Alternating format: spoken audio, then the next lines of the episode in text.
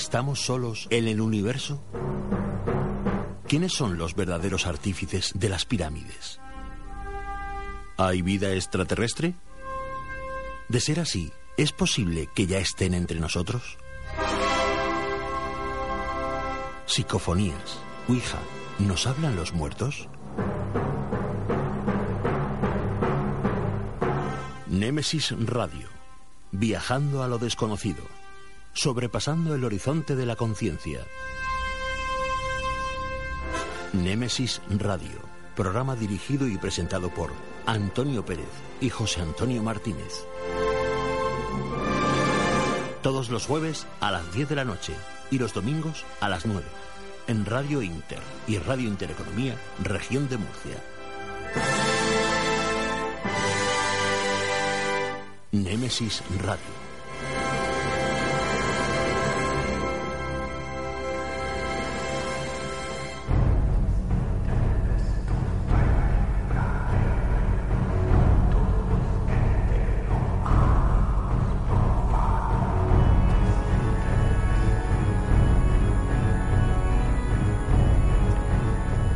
Las 22.02, eh, buenas noches y bienvenidos a Némesis Radio. Eh, entramos en tiempo de misterio en Radio Inter y Radio Intereconomía en la región de Murcia. Donde cada noche nos reunimos al amparo de estas mágicas ondas para hablar de lo divino y lo terrenal, de cosas raras, extrañas, de enigmas y misterios y, como no, de ciencia de frontera.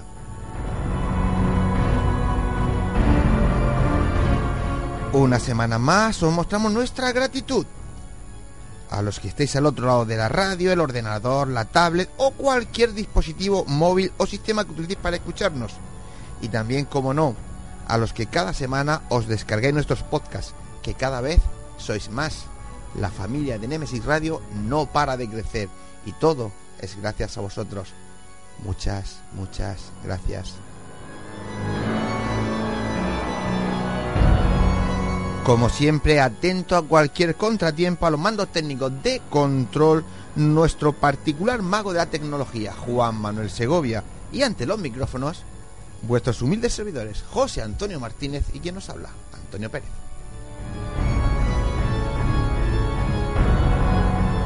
En estos momentos estamos al aire por Radio Inter 96.8 de la FM en la región de Murcia. Y desde fuera de la región nos podéis escuchar por internet entrando en la web www.lainter968.es. Y para los que por horarios u otras cuestiones no podéis escucharnos en estos momentos, deciros que en unas horas estará a vuestra disposición el podcast, el podcast del programa, para escucharnos cuando y como queráis. Así que elegid la plataforma que más os guste para escucharnos, pero no faltéis a la cita semanal con Nemesis Radio.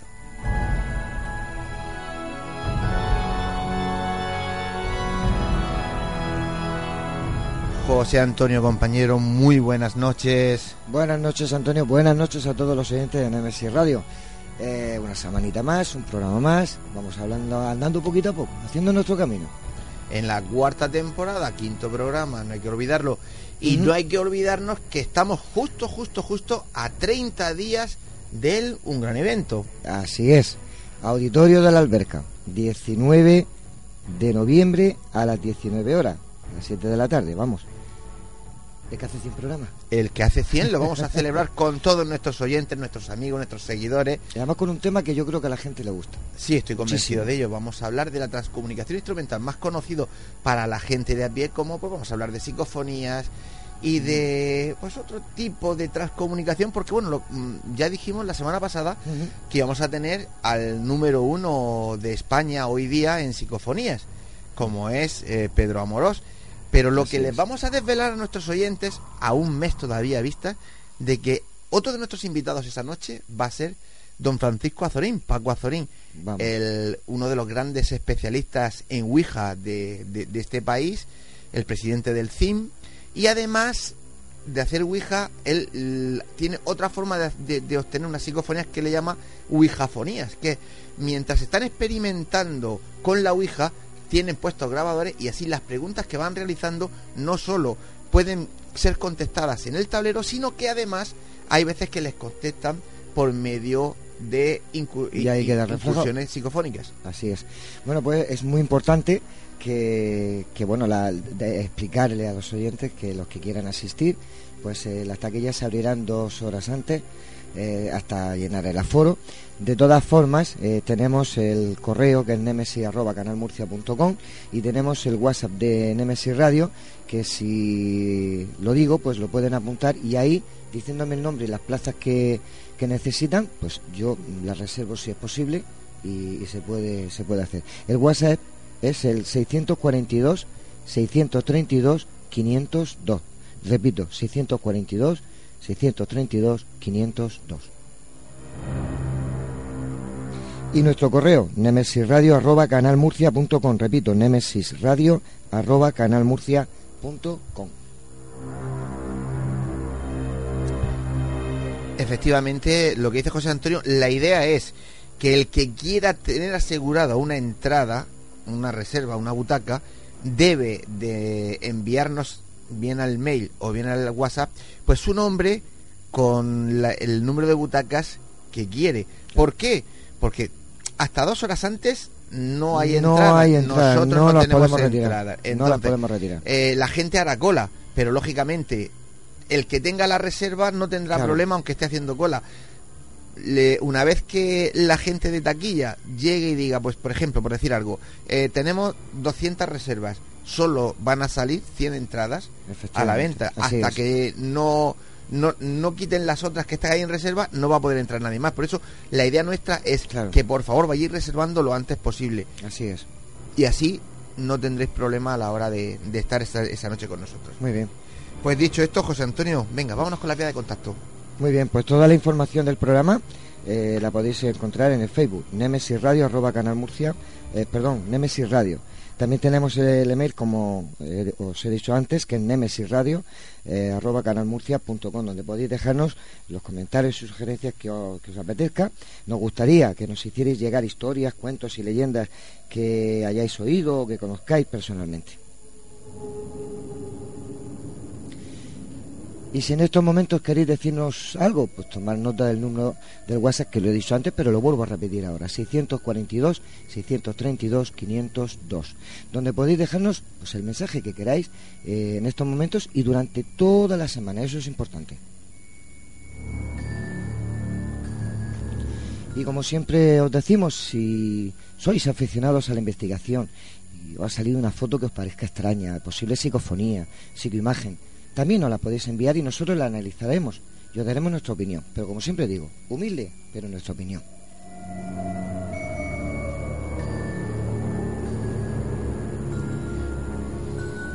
Bien, José Antonio, ¿qué menú le tenemos preparados esta noche a nuestros oyentes? Bueno, pues eh, completo y muy bueno. Pues vamos a comenzar hablando de lo divino y lo terrenal, con el periodista, investigador, redactor y presentador, nada más y nada menos que Jesús Ortega.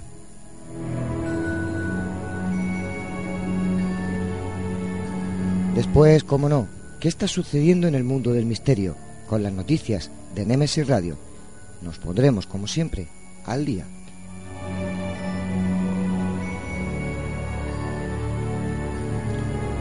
Y esta noche recuperamos una de nuestras míticas secciones. Nada más y nada menos que la puerta oculta, el espacio de nuestra compañera Ana Taise. Vamos, para no perdérselo.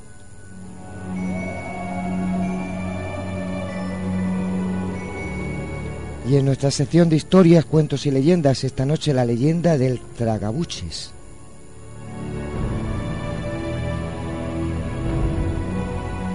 Y como no podía ser menos, nuestro debate de hoy, la brujería, brujos y brujas de la historia.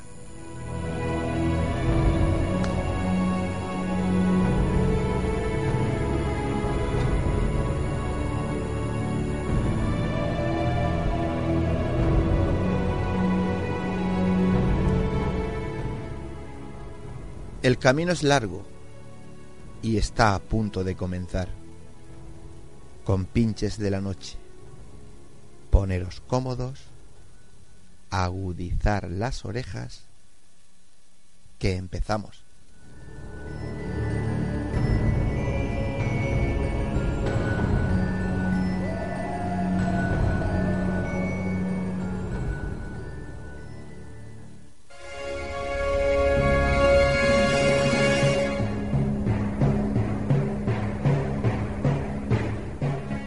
Plastic Murcia, la academia oficial de DJs que hará de ti un DJ profesional. Plastic Murcia, la única academia de DJs con el certificado de reconocimiento técnico oficial de Pioneer DJ. Dale al play de lo que más te gusta. Más info en plasticmurcia.com. No hagas de DJ y sé un DJ.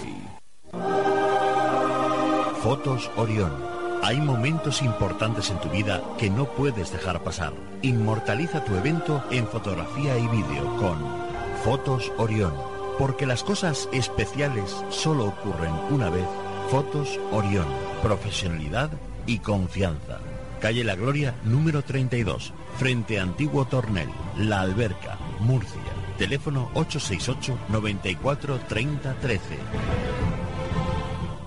D10 Multimedia. Aprende las técnicas más modernas de producción musical de manos de profesores cualificados. D10 Multimedia, academia certificada por Microfusa, la academia de producción musical más reconocida de España. D10multimedia.com y 968-644-337. Certifícate con D10 Multimedia y sonoriza tu futuro.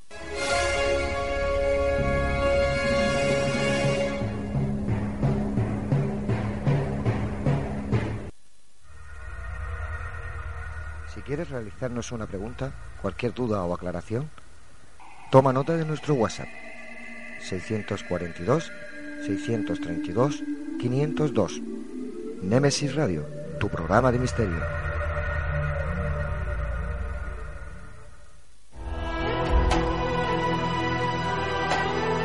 Están escuchando Némesis Radio con Antonio Pérez y José Antonio Martínez.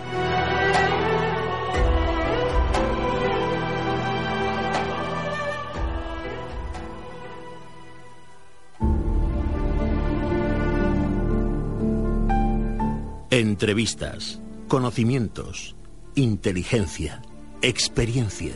Iniciamos la entrevista de la semana.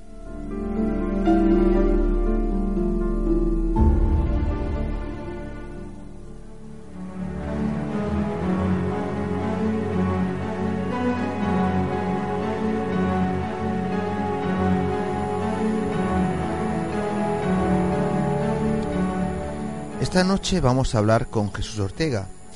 Es periodista, director y presentador del programa El Dragón Invisible en Radio Castilla-La Mancha, redactor de la revista Enigma y colaborador del programa Espacio en Blanco en Radio Nacional de España. Ha sido galardonado con varios reconocimientos, entre ellos el primer premio de investigación crítica otorgado por el boletín El Ojo Crítico. Asimismo, ha participado como ponente en algunos de los congresos y encuentros de misterio más importantes de nuestro país, como los encuentros de periodismo de misterio organizados por la Universidad Complutense de Madrid o el Congreso de Misterios y Enigmas de la Historia organizado por el Grupo Planeta. Jesús, compañero, muy buenas noches y bienvenido a Nemesis Radio. ¿Qué tal? Muy buenas noches. Pues bien hallado, un auténtico lujo compartir micrófonos eh, con, con vosotros, con vuestros oyentes y como siempre muy a gusto. Pues eh, yo hace tiempo que tenía la intención de, de, de entrevistarte porque, como bien sabes, eh, nos conocemos hace muchos años. Te he visto Sí. siempre desde que empezaste por ahí correteando para un lado y para otro, detrás de uno y detrás de otros. Oye, y, y hay una cosa que, que nunca te he preguntado, ¿no? Y yo creo que es el momento delante de nuestros oyentes.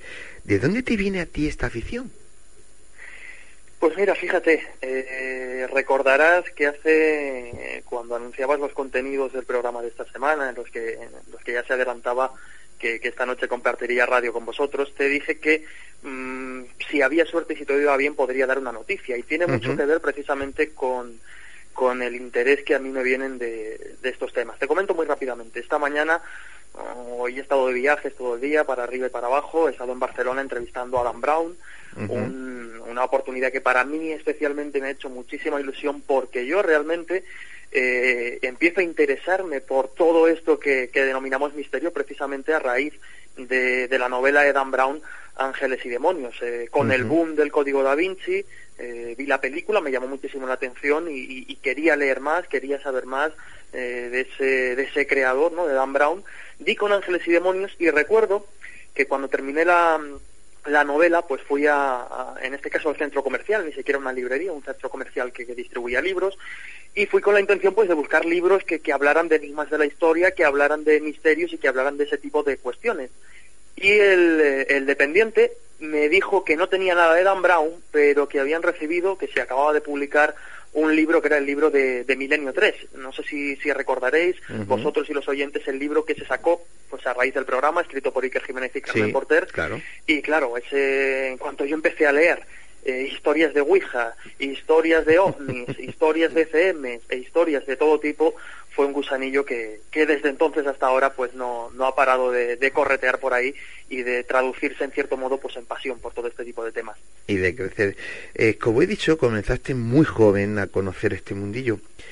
Aquello que tú imaginabas el escuchar, pues eh, me imagino que la radio y ver la televisión, leer, pues como bien has dicho, a Dan Brown o, o a Iker, Carmen, ¿se parece en poco, en mucho o en nada al mundillo actual en el que te mueves y trabajas? Pues fíjate, yo creo que, que sí que es cierto que cuando uno cuando uno empieza, pues sí que además pues, a una edad más o menos temprana podríamos decir que yo empezaría pues con, con 12, 13 años, sí, 12, 13 años. Eh, ahí pues siempre tienes esa pizquita de, de ingenuidad pues que luego hasta cierto punto cambia. Yo creo que el mundo mm, no ha cambiado demasiado y yo no sé si eso es bueno o es malo, el, el mundo del misterio quiero decir.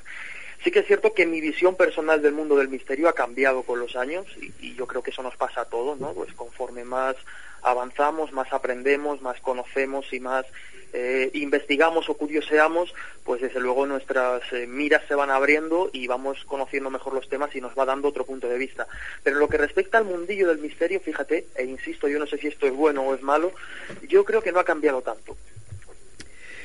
Eh, yo estoy también de acuerdo contigo en eso, ¿no? Yo creo que debería de haber cambiado más y, y parte de la culpa de eso seguramente la tengamos nosotros.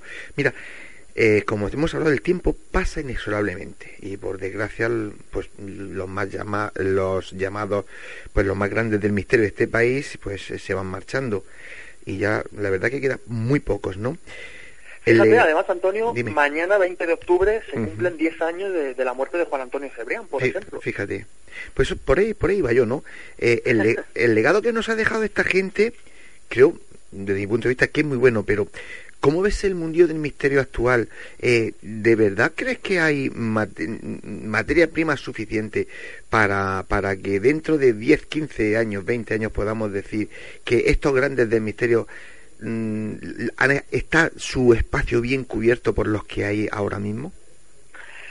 Fíjate, yo creo que como, como en todo, hay veces que, que, que en todos los sectores tendemos a, a generalizar. Entonces, decir eh, o generalizar con algo tan complejo como, como el mundillo del misterio sería peligroso. Yo creo que hay eh, grandes eh, abanderados, por decirlo de alguna manera, grandes eh, personajes o personas o profesionales, mejor dicho, dentro del mundo del misterio, pero también a su vez dentro de este de este mundillo a veces demasiado endogámico también hay gente que hace mucho daño. Como bien sabes tú Antonio eh, que llevas muchísimos años en esto al final los que intentamos hacer esto de una manera seria de una manera digna eh, pues desde fuera del circuito del mundo del misterio nos meten en los mismos sacos que a personajes de todo tipo, ¿no? Y esto es un mal que viene pues desde los años 90 con la espectacularización y en cierto modo la prostitución que, que vivió este mundillo con personajes de, de baja estafa, ¿no? Pero ya digo que a día de hoy yo creo que hay grandes referentes, eh, el, el principal quizá el más visible para, para, para el gran público o para el público quizá no tan aficionado, tan especializado, pues sigue siendo indiscutiblemente a día de hoy Iker Jiménez. Eh, y hablando de generaciones, eh, yo siempre pongo el ejemplo, ¿no? Eh, lo comentaba antes, yo empecé en cierto modo con el libro de, de Iker, igual que la generación anterior, pues tuvo como referentes a JJ Benítez, a Fernando Jiménez del Oso. Yo por cuestión generacional, por cuestión de edad, mi referente ha sido y será hasta cierto punto, pues Iker Jiménez. Pero también lo hay y empieza a, a- a abrirse con fuerza pues un hueco como gente a la que yo admiro, respeto y, y, tengo un cariño tremendo como por ejemplo Lorenzo Fernández Bueno, eh, Manuel Carballal, Miguel Blanco, en fin, como digo, hay grandes nombres que yo desde luego creo que han mantenido o han sabido mantener muy bien el legado que, se les depositó y que seguramente pues eh, ahora está en cierto modo, ¿no? Pues un poquito en nuestras manos también saber mantenerlo. Pero insisto, hay de todo. Hay gente, hay profesionales que desde luego dignifican y luchan por dignificar el misterio, pero a la vez nos encontramos con multitud de personajillos o fantasmas y estos bastante terrenales que ya digo que no hacen para nada ningún bien al, mundo del misterio que, tanto amamos y queremos. Yo puntualizaría que dentro de los que todavía quedan grandes eh, vivos, yo ya ahí metería, por ejemplo, a Miguel. Ya eh, lo que es a lo que es a Loren, eh, lo que es... Eh, el tema de las generaciones es muy complicado, porque Lorenzo es verdad que serían la tercera generación, la cuarta generación, porque la tercera generación en realidad serían Bruno, Javier Sierra, Manuel Carballal. Efectivamente. El tema de las generaciones es complicado. Sí, sí, sí, por ahí iba yo. Y en referente a lo que tú comentabas, yo creo que también los que eh, de una forma u otra divulgamos, de una forma u otra, eh, somos culpables también de darle pábulo pues a esos infiltrados, a esos personajillos, como bien llamabas tú, que hacen daño al mundo del misterio, porque hay veces, y, estarás conmigo, que escuchamos programas de, de, amigos, de compañeros, y dices, bueno, ¿y qué hace esta persona aquí? Ay, y tanto que lo pienso a veces, Antonio, lo pienso muchas veces. Eh, como bien dices, hasta cierto punto, pues los que nos movemos más o menos con mejor o peor tino en los medios de comunicación, al fin y al cabo, nos escuchen más, nos escuchen menos, al fin y al cabo tenemos una responsabilidad social, ¿no? una responsabilidad de dar una imagen de este tipo de cuestiones. Y que sí que es cierto que a veces, pues eh, por error o porque bueno, yo me he encontrado con algún con algún invitado, por ejemplo, en el programa que, que no lo había entrevistado jamás y que de repente pues me ha salido con algún tipo de historia, ¿no? Algún tipo de, de, historia que a mí no me encajaba o a mí no me parecía bien. Pues lo que hay que hacer es no volver a llamarlo. A mí, fíjate, hace no mucho, hace un par de semanas, estaba precisamente de viaje por, por tierras extremeñas, por las Urdes, con Lorenzo, con Juan Ignacio Cuesta y con un grupo de buenos amigos que, que vinieron con nosotros a las rutas que se organizan desde la revista Enigmas. Qué bueno. Y me preguntaba uno de los compañeros, eh, pues algo parecido a lo que me estás preguntando tú, ¿no? ¿Cómo veo yo el mundo del misterio? Y yo le dije que esto quizás suena un poco, un poco fuerte, pero en el fondo es así cuando nos enfrentamos hay que saber diferenciar muy bien a veces entre el amiguismo y, y, el tema, entre el círculo de amistad y el círculo profesional para que el mundo del misterio cambie, para que el mundo del misterio mejore, pues insisto, hay que ponerse un poco bestia y a determinados personajes, por mucho que hayan tenido un recorrido y que por algunas personas sean considerados como grandes del misterio, nosotros los que estamos ya en un circuito más, más metido y ya nos conocemos entre todos y sabemos lo que han hecho, sabemos que han mentido descaradamente, que se han inventado casos eh, con total eh, impunidad, pues ese tipo de gente, desde luego, insisto, los que estamos en los medios de comunicación y en cierto modo, pues tenemos la posibilidad de invitar o no invitar a determinados personajes, tenemos que empezar a cerrar la puerta a una serie de personas que, insisto, hacen mucho daño y vienen haciéndolo desde hace ya bastante tiempo. Pues sí, yo estoy totalmente de acuerdo contigo y yo personalmente como tú dices, podemos acertar o no, pero intento de escoger muy mucho a mis, a mis invitados, sobre todo a la gente que ya tiene cierto nombre o cierta trayectoria, precisamente por eso, ¿no? Valoro mucho quién, quién viene, quién viene y quién no. Y la verdad lo hago. Yo tengo un programa muy humilde que, que, que, no voy a competir con nadie, pero sí que quiero hacer algo que por lo menos bajo mi punto de vista sea, sea séptico, ¿no? Y sobre todo sea honrado.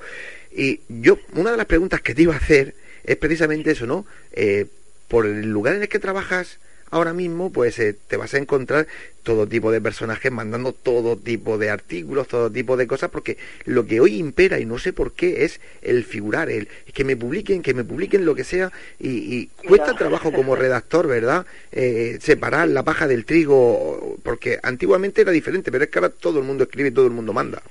Mira, Antonio, eh, me vas a permitir hacer un breve inciso, pero yo creo que tiene mucho que ver con la pregunta que, me planteas.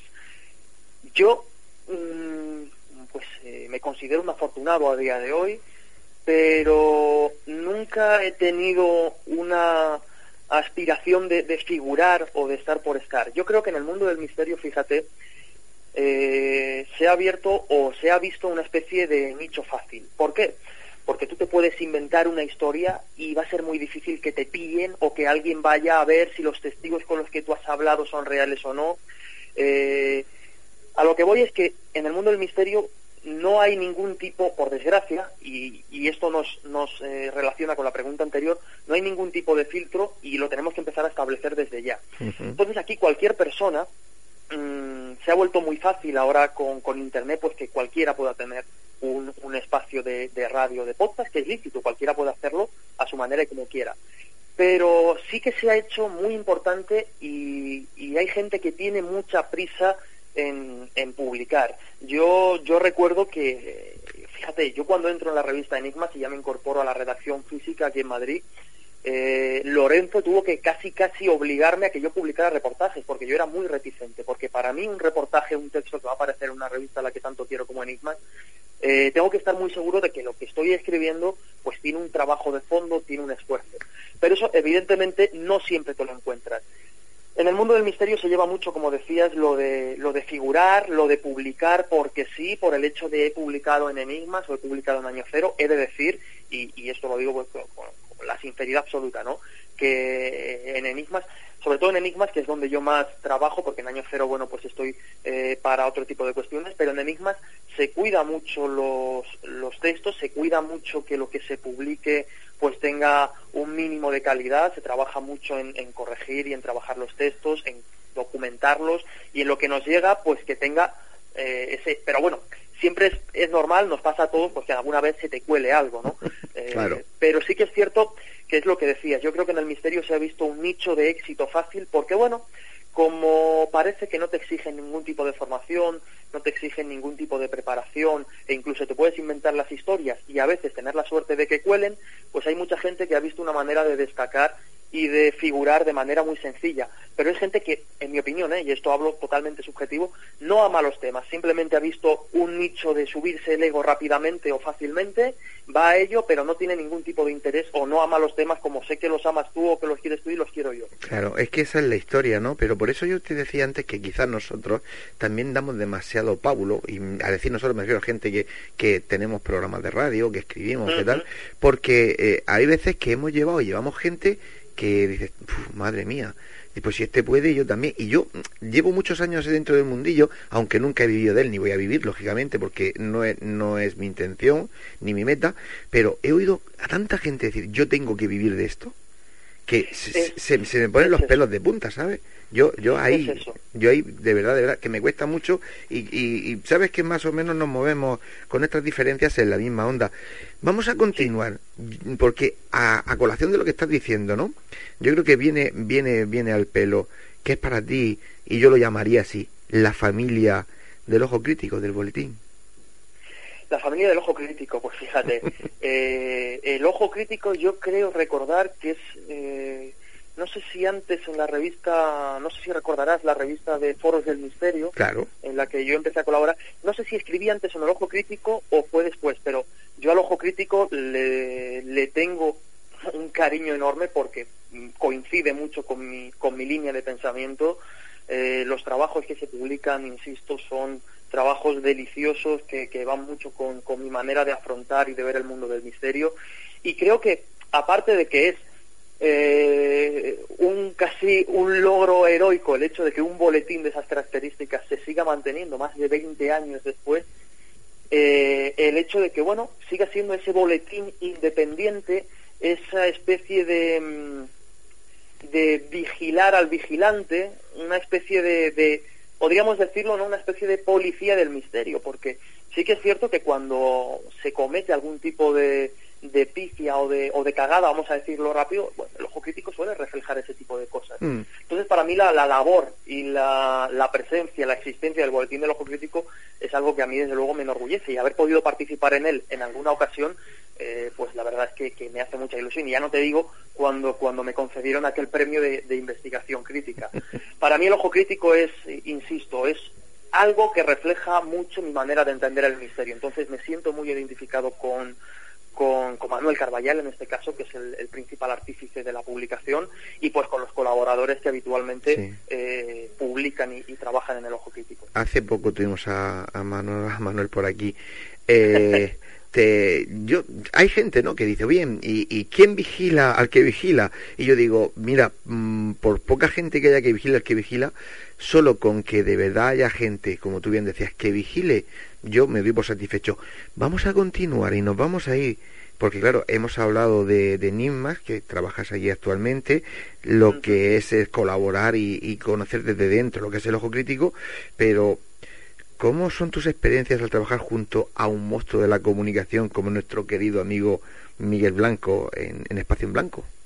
Oh, pues mira, te voy a contar una cosa porque a mí me dejó sorprendido. Yo, antes de empezar a colaborar, de momento eh, eh, he intervenido como colaborador solo una vez, este sábado, repito, lo el sábado lo sé. que viene creo que desde Albacete también, pero yo antes de, de entrar como colaborador había intervenido dos veces. La primera fue por un reportaje que precisamente se publicó en la, en la revista Enigmas. A Miguel le llamó la atención, me llamó para ir y yo encantado. Los nervios eran terribles. Normal. Pero esta segunda vez que me llama para, ya digo, para hacer una intervención, mm, todavía no tenía nada que ver de colaboración, bueno, pues hacemos la entrevista. Era uno de los programas que, que se metían en verano, antes de, de, iniciar la temporada. Entonces, uno de los programas que estaban grabados, ¿no? Bueno, pues grabamos esa entrevista y al terminar, como ya sabes tú que es Miguel Blanco, que tienes muy buena relación con él, de repente me descoloca completamente porque nada más terminar y cerrar micros, se levanta y, y dice, bueno, lo, lo, voy a imitar un poco, ¿vale? vale. Me dice, bueno, lo has, lo has, hecho, lo has hecho muy bien. Y me dice, o sea, a mí me deja hablando, y dice, bueno, ¿qué? ¿Te apetece colaborar con nosotros esta temporada? O sea, es terminar la entrevista y plantearme la pregunta directamente. Claro, tú imagínate cómo se me queda el cuerpo. Es que Miguel es así. Me quedo descompuesto. Claro. Y, y, y, bueno, la, la, la, vez que ya intervine como colaborador, recuerdo que, pues, que iba con, con, los nervios a flor de piel típicos y en cuanto llegué Miguel con una confianza, con un cariño tremendo, con un apoyo enorme, eh, me recibió en la puerta, me sentó, pues, nos pusimos a preparar un poco la sección, por dónde íbamos a ir, nos tomamos un café y me hizo sentirme como en casa, es decir, la sensación de estar, estás en Radio Nacional ante miles y miles de oyentes, estás en un programa mítico como Espacio en Blanco y la sensación de estar casi como en casa, como que no te preocupe, eso solo lo consigue gente como Miguel Blanco. Sí, sí, luego. es cierto, yo las veces que he estado con él eh, siempre me, me, ha hecho sentir así.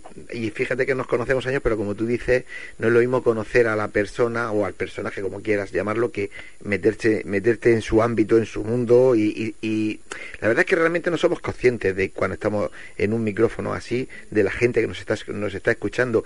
Yo lo conozco más que nada por, por la repercusión a la hora de, sobre todo, de, del Congreso, ¿no? Que, que claro. cómo se dispara eh, la llamada en la gente a partir de que, de que entre Miguel.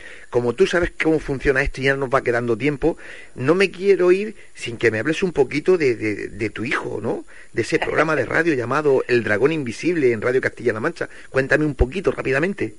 Me has quitado la palabra de la boca. Eh, para mí el dragón invisible es casi como, como un hijo. Estoy invirtiendo mucho esfuerzo, mucho tiempo en este proyecto con la esperanza de que, de que siga creciendo, porque lo cierto es que llevamos muy poquito tiempo. Llevamos una temporada y esta noche se está emitiendo el sexto programa. Y ya digo que para mí es eso, es un hijo en el que estoy invirtiendo todo, en el que estoy mimando al máximo. Antes hablábamos de los invitados, es una de las cosas que yo más mimo, es decir, las personas que vienen a, a, al programa las seleccionamos con mucho cuidado porque nos interesa que sean eh, profesionales de todo tipo y sobre todo es algo que me permite hacer eh, el misterio tal y como yo lo entiendo y tal y como yo quiero porque aquí eh, pues yo pues en Espacio en Blanco al fin y al cabo soy un colaborador en la uh -huh. revista eh, soy un redactor pero en el, pero en el Dragón Invisible soy el director y el presentador entonces se hace eh, lo que en este caso yo entiendo. Hombre, siempre lo discutimos entre los compañeros del equipo, pero eh, ya digo que para mí el Dragón Invisible es una aventura enorme, una aventura enorme que estoy disfrutando y viviendo casi casi como, como un sueño y solo espero que, que siga funcionando, que siga gustando a la gente, que la gente lo descubra y, y, y le parezca interesante, porque al final, como bien sabes tú, que, eh, que os pasa también con vuestro programa, sin el público, sin nuestros oyentes, no somos nada. Eso está claro. Pues eh, Jesús, como bien sabes tú mejor que nadie, porque también estás en los medios y más ahora en primera división, el tiempo se acaba. Yo solo puedo desearte, como siempre, que te siga yendo muy bien, que aunque no lo parezca, y yo no soy una persona que dé el follón, créeme que os sigo, que sé por dónde funcionáis, que sé cómo estáis. Y yo cuando veo gente como tú, te lo digo de verdad, en la distancia me siento muy orgulloso porque te veo crecer. Y yo siempre quiero lo mejor para, para la gente que se lo merece. Y tú eres de los que de los que te lo mereces y por eso mm, estoy tan contento de que te vaya todo tan bien y que nada, que te sigo como siempre, eh, sigo tus evoluciones, saluda a Miguelito cuando lo veas y, nada, que volverás por aquí porque sé que siempre tienes cosas que contar y como no paras de crecer, pues eh, lo que hay que hacer es eh, tener la mente muy fría, es un consejo que te da un abuelete, la mente muy fría, los pies en el suelo y sobre todo no dejes de ser honrado, que va a ser lo que te va a hacer grande. Pues Antonio, de verdad, te agradezco muchísimo tus palabras, sabes que cuando me llamaste me hizo muchísima ilusión porque como bien dices, nos conocemos desde hace muchísimo tiempo y, y es un, auténtico lujo poder charlar contigo en, tu programa y saber que, estás al tanto de lo que de lo que hacemos. Sabes que yo también en la medida de lo posible lo intento seguir vuestro trabajo. Y tengo una espinita pendiente que a ver si este año le pongo solución y es pasarme por el por el congreso porque sé que lo que montáis allí es espectacular. A ver si este año no, no me escapo y nos damos un fuerte abrazo por allí. Pues seguro, además este año vienen, vienen todos, todos entre comillas tus jefes, así que no tienes... o sea, pues mira, tengo que estar, entonces me toca, me Tienes que estar. Lo Jesús, lo dicho, de verdad que un placer, que muy buenas noches, compañero. El placer de verdad ha sido mío. Muchísimas gracias, mucha, mucho ánimo y un fuerte abrazo. Un abrazo, campeón.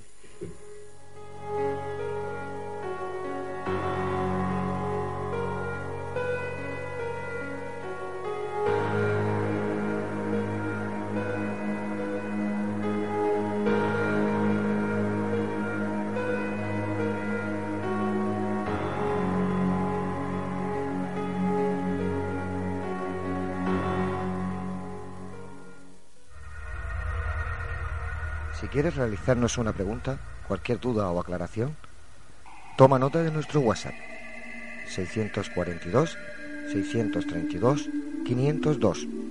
Nemesis Radio, tu programa de misterio.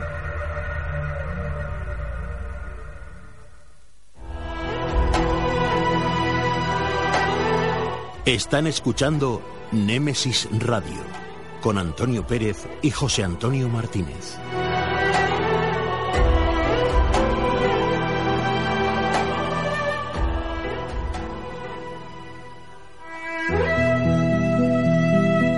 Las noticias de Némesis Radio.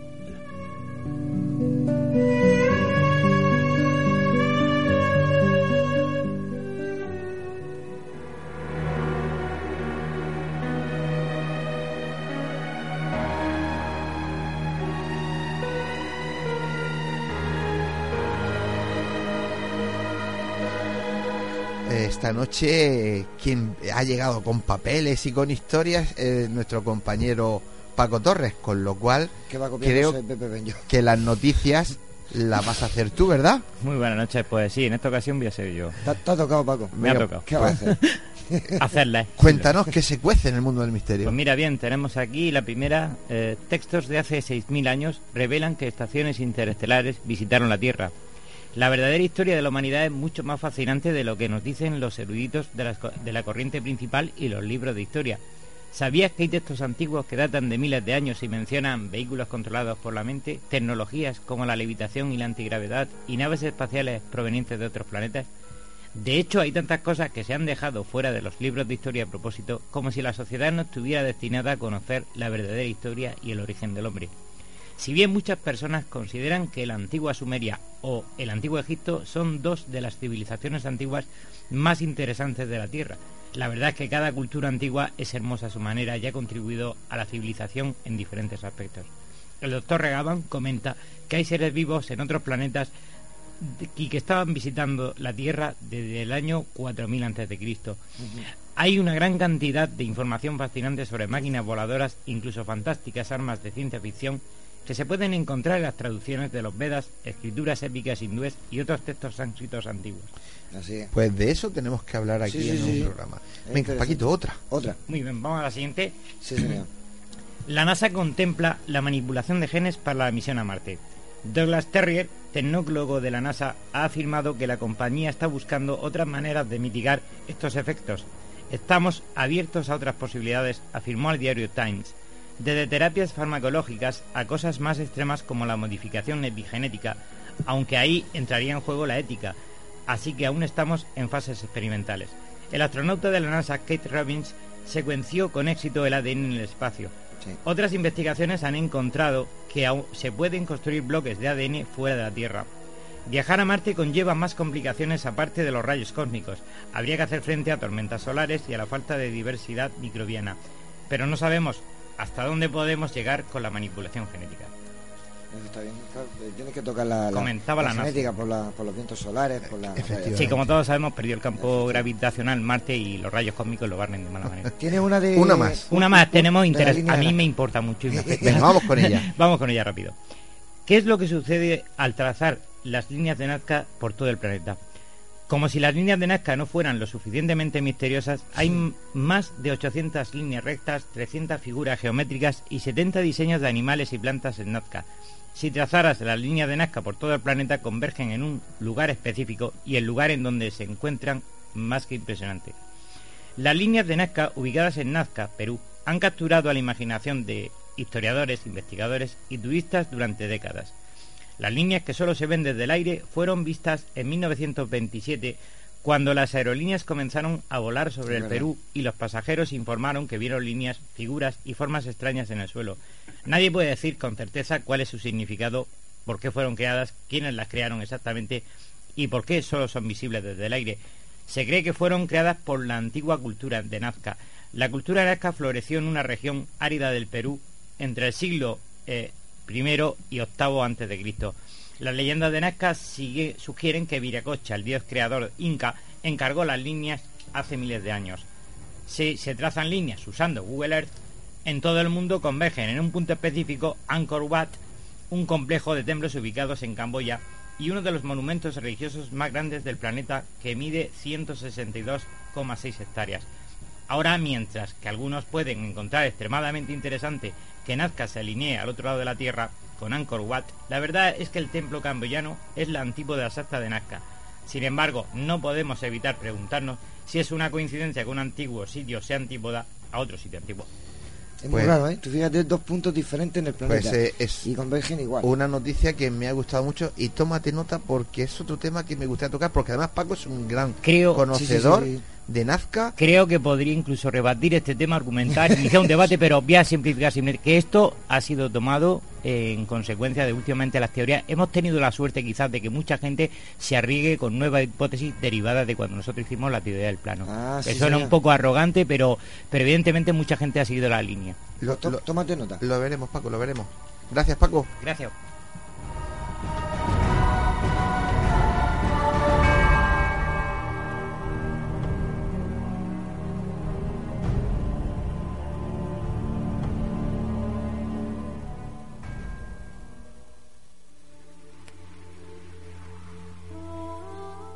Están escuchando Némesis Radio con Antonio Pérez y José Antonio Martínez.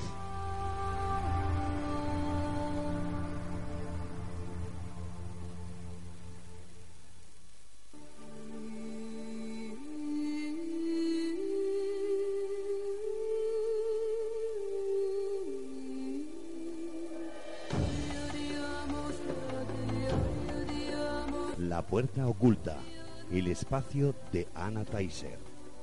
Secretos ancestrales, la vida y la muerte, otras dimensiones, realidades paralelas. Cruzamos el umbral hacia el otro lado. La puerta oculta con Anna Teiser.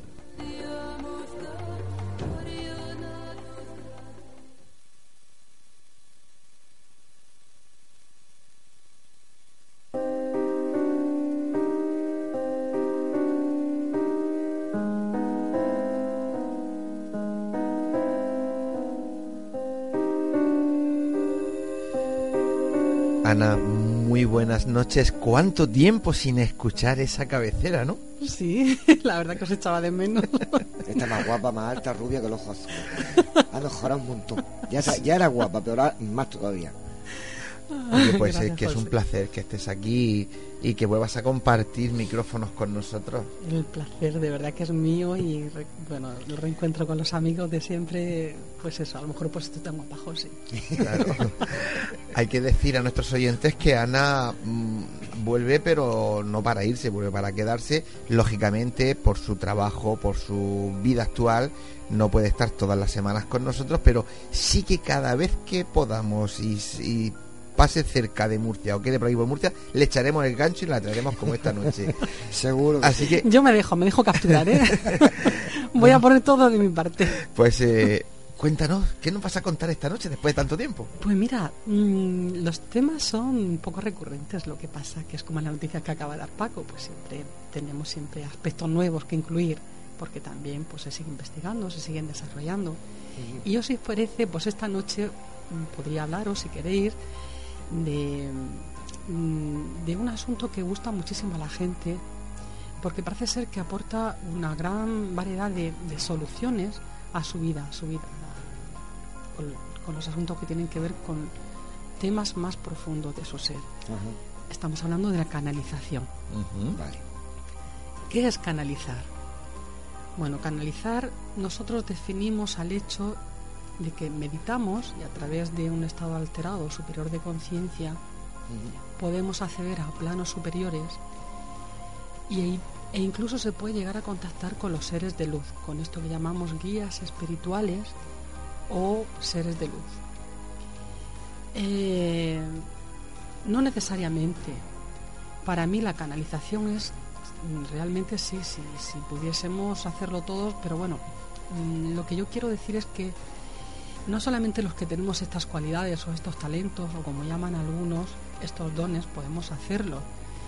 Es una fórmula que está abierta para todo el mundo que la pueda intentar, porque a través de la meditación se llega a ese estado superior de conciencia e inmediatamente llegas a ese espacio que yo le llamo la nube de la información, donde está eh, escrita toda la información de todas tus vidas y puedes extraerla.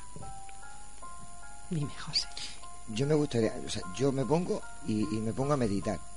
Pero, pero yo, yo por mi cuenta no sé hacerlo. No, O eso tiene un aprendizaje. tiene o- un aprendizaje. Hay gente que da Vale. cursos, hay gente que da talleres, yo a veces también los hago. Vale, vale. Pero tiene un aprendizaje, pero más Porque que no llegar y. No, no llegar Claro. y besar el santo, como se suele decir. Pero- Esto, como casi todo, es ejercitar eh, a través del entrenamiento. Pero yo creo que lo primero también es, eh, desde mi punto de vista, es la canalización. Eh, habría que explicarle a la gente realmente a ti, como una persona de a pie de diario, eh, en qué te va a beneficiar. Claro, Claro. ¿con qué objetivo se Sí, realiza claro. una canalización? Ese es el siguiente paso. El objetivo es mm, mejorar tu situación actual, mejorar.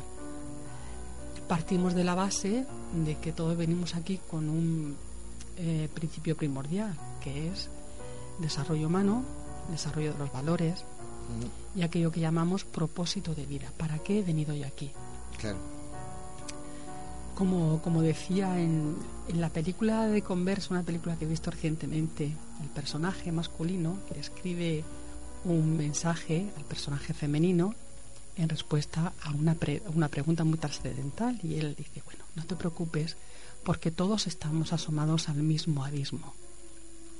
Y a mí me gustó muchísimo, por eso lo cito. Claro. Realmente esas preguntas trascendentales que aparentemente no tienen respuesta a través de la comunicación con tus seres de luz, sí que es cierto que se pueden encontrar respuestas que den salida a esos momentos de inquietud, de angustia e incluso de, de parón en la vida. Siento que estoy parada, siento que no avanzo. ¿Qué me está pasando? Es verdad que real- realmente vienen esas respuestas a tu vida. Y esa información solamente vale para la persona que está preguntando en ese momento. Esa información, por experiencia que yo tengo, sobre todo en la consulta, la gente me dice, lo entiendo, lo comprendo. No lo entiendo, lo comprendo. Claro, Integro esa información, sé lo que tengo que hacer, sé cómo salir de aquí. Ahora te tienes que poner en marcha. El objetivo es mejorar tu presente a través de la compasión, de la energía del amor incondicional y adquirir pues una comprensión multidimensional de todos los hechos que suceden en nuestra vida. ¿Afecta también físicamente la misma mejoría o solamente mental o psíquico? Hombre, cuando uno está mal, cuando uno está mal físicamente, antes ha estado mal emocionalmente. Vale. Hablamos también de la mente, la mente Sí, está sí. también en el plano físico. Obviamente, cuando tú empiezas a mejorar y a resolver problemas emocionales, luego viene la mejoría en el cuerpo físico. Ajá. Es verdad que depende cuando te pongas a mejorar, a lo mejor hay daños ya que, que han sido Sí. crueles con el cuerpo físico o con la mente. Vale. Pero siempre, por la experiencia que tengo, siempre es mejorable. Siempre, siempre, siempre. Sí, sí. Yo me quedo embelesado Yo también. escuchándola. Eh, mucha gente se pensará, o pensará, ¿no? Y yo me pongo siempre en la piel de ellos. Eh, vale, todo eso está muy bien, ¿no? Pero si una persona quisiera eh, mejorar, si una persona quisiera mejorar, eh, no solo físicamente, mentalmente, sino todo lo que es en el estado de vida actual, desde el punto de vista este se podría conseguir, me refiero, quizás no me has entendido. Una vez que uno da con su conciencia acásica y da con esos conocimientos, esos conocimientos te pueden llevar a mejorar tu vida, incluso económicamente, o no tiene nada que ver. Cuando tú comprendes, yo te diría que sí, ¿eh? Yo te diría que sí, porque es importante empezar a comprender por qué estás atado a esta situación. Por ejemplo, cuando yo trabajo la canalización, también trabajo técnicas de liberación emocional. Cuando tú te liberas emocionalmente de, de ese, de ese lastre, que de esa basura emocional, Sí. estás aprendiendo no solamente a perdonar a los demás, sino a perdonarte a ti mismo y a comprender que lo que has hecho mal en el pasado son solamente errores y de los errores se aprende y es todo aprendizaje.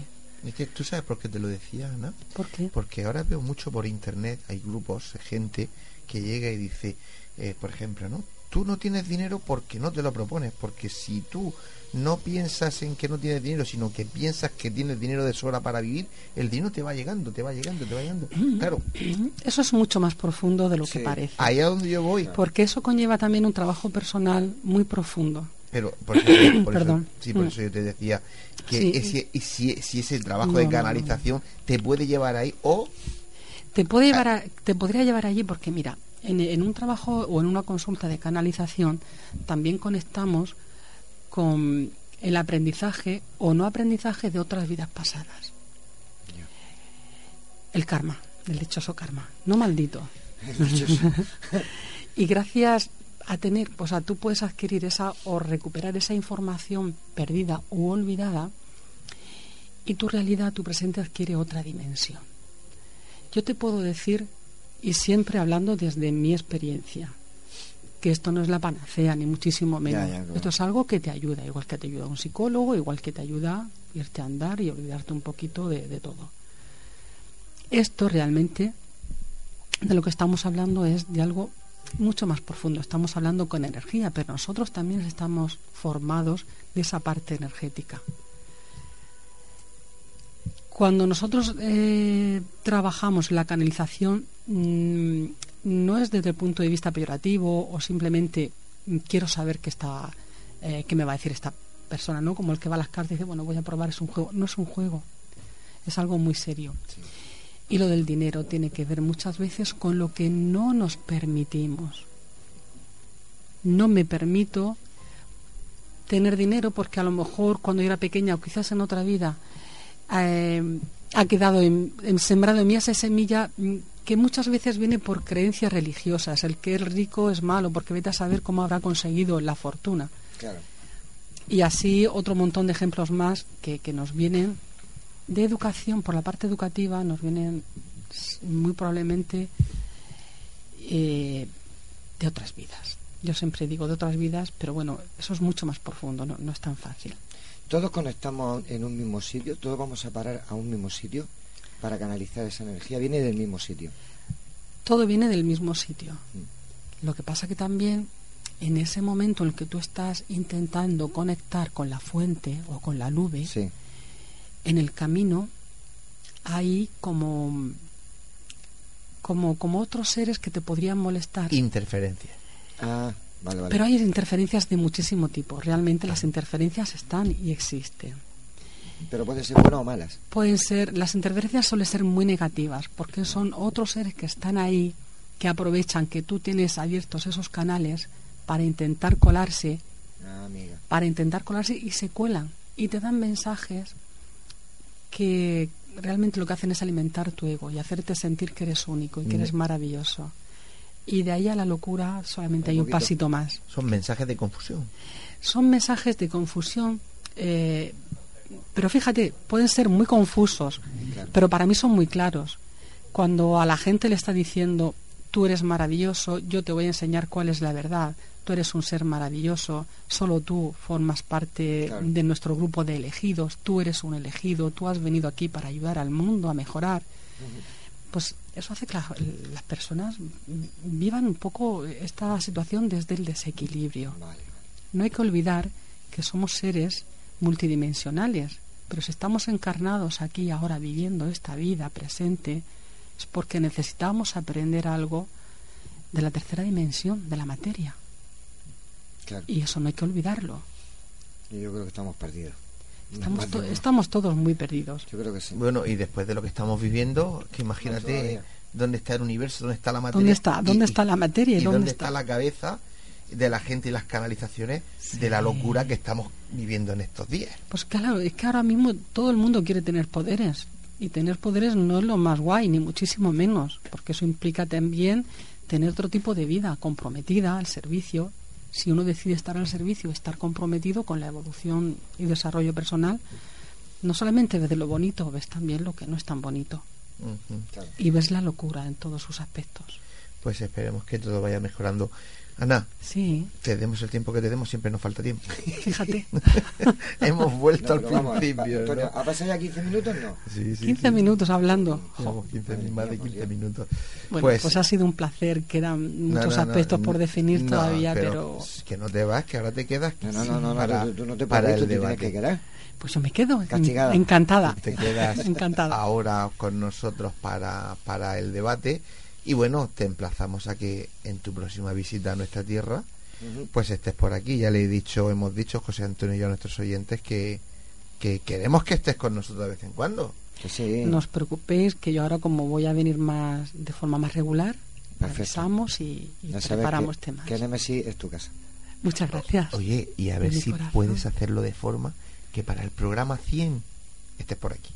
Voy a hacer todo lo posible. Mira estamos ajustando agendas para, para estar aquí. Pues sí, porque va a ser una fiesta y, va a gustar y- y muchísimo. queremos que esté toda nuestra gente. Pues eso, Anica, que muchas gracias por Muchas estar aquí. gracias de Buenas corazón, noches. de verdad.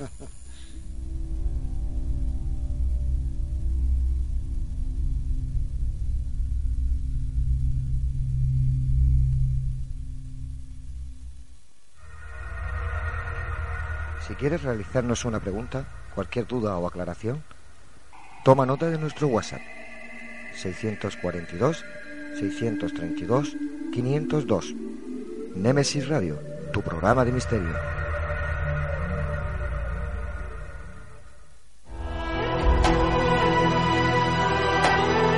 Están escuchando Némesis Radio con Antonio Pérez y José Antonio Martínez.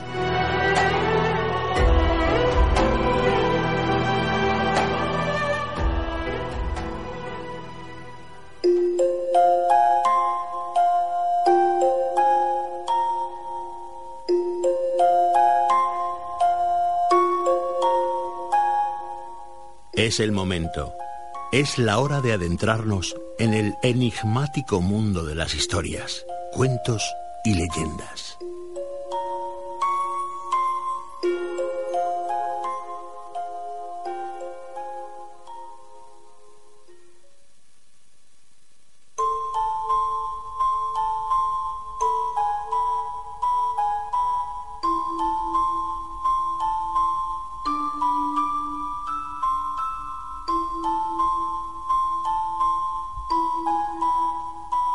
Esta noche nuestra compañera Davinia Fernández nos lleva hasta Andalucía, pero la Andalucía del siglo XIX, a conocer la historia o la leyenda de un misterioso bandolero.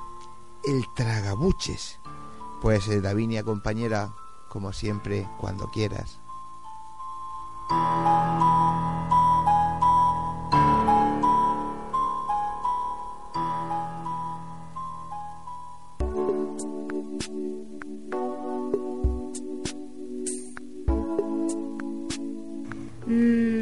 ¿Dónde podemos ir hoy? Oh, ya sé. Os voy a contar una historia de un bandolero. ¿Conocéis a los bandoleros? Ya no quedan, pero en el siglo XIX había muchos por España. Vámonos a Andalucía, al año 1814. Hoy os presento a José Ulloa, gitano, torero, contrabandista, asesino y conocido como el Tragabuches.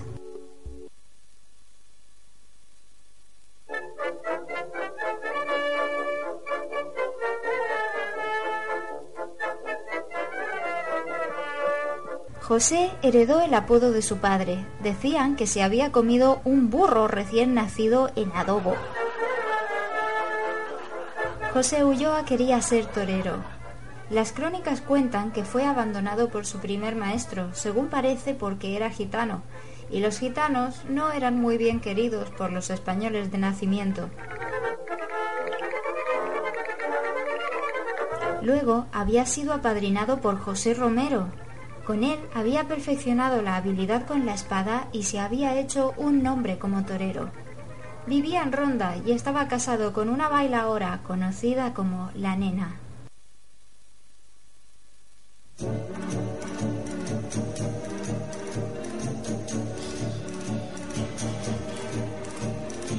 Con 20 años, el tragabuches ya era un banderillero sobresaliente en las plazas de España sus viajes le permitían conseguir ropa y objetos que no estaban disponibles para cualquiera, pero sobre todo conseguía contactos que se los proporcionaran. Joyas, telas y todo tipo de objetos exóticos traía José Ulloa a casa de cada corrida.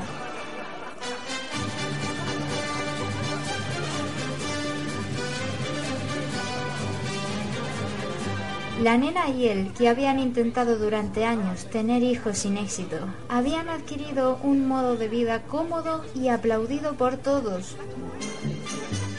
Además de bailar y torear, distribuían sus pertenencias de contrabando por las casas de los señoritos. Y así, unos traficaban y otros compraban. Todos callaban contentos y nadie delataba nada.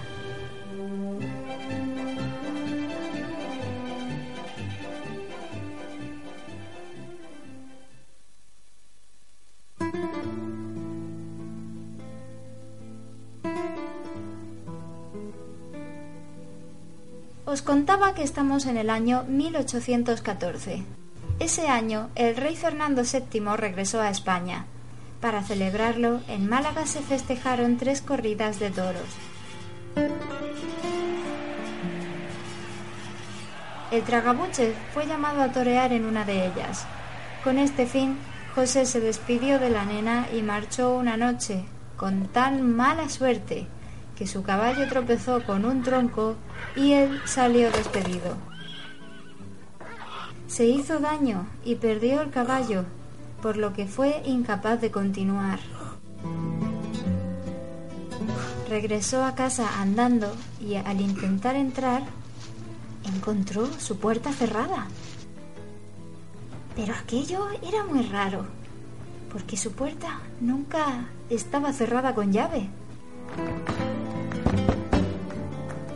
Al llamar, su mujer salió y le abrió.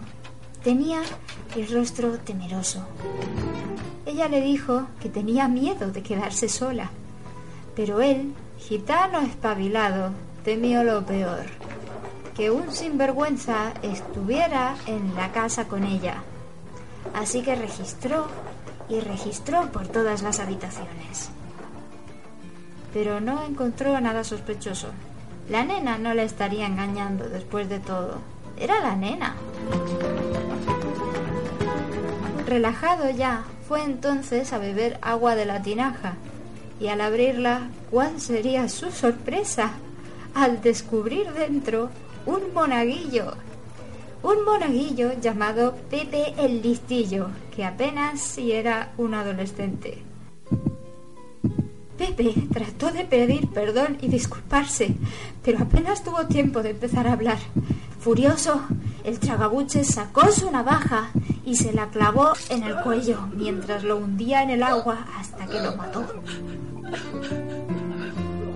Después fue hacia la nena que veía la escena aterrada. La cogió y la tiró por la ventana. Sí, en serio. La tiró de la rabia y la mató porque se dio un golpe que le hundió la mitad de la cabeza.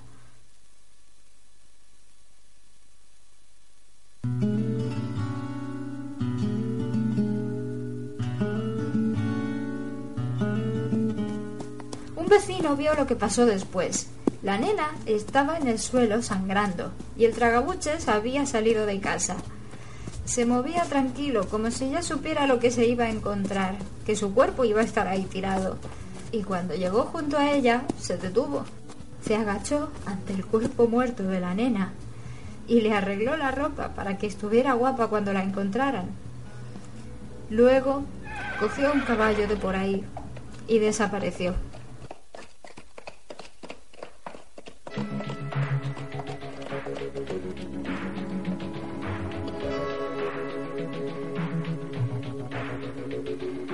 Y es que, sabiéndose la condena que le esperaba por asesinar a dos personas, José había perdido su vida anterior.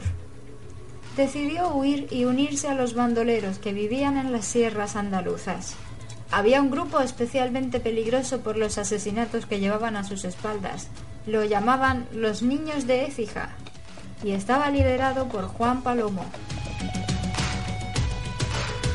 En los años siguientes, los miembros de ese grupo fueron atrapados o asesinados.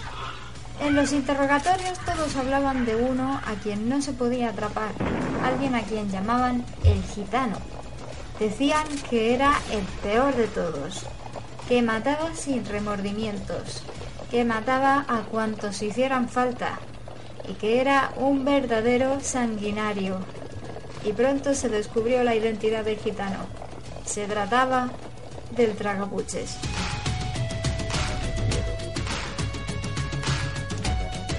Cinco años después de este asesinato, en 1819, la banda terminó de disolverse.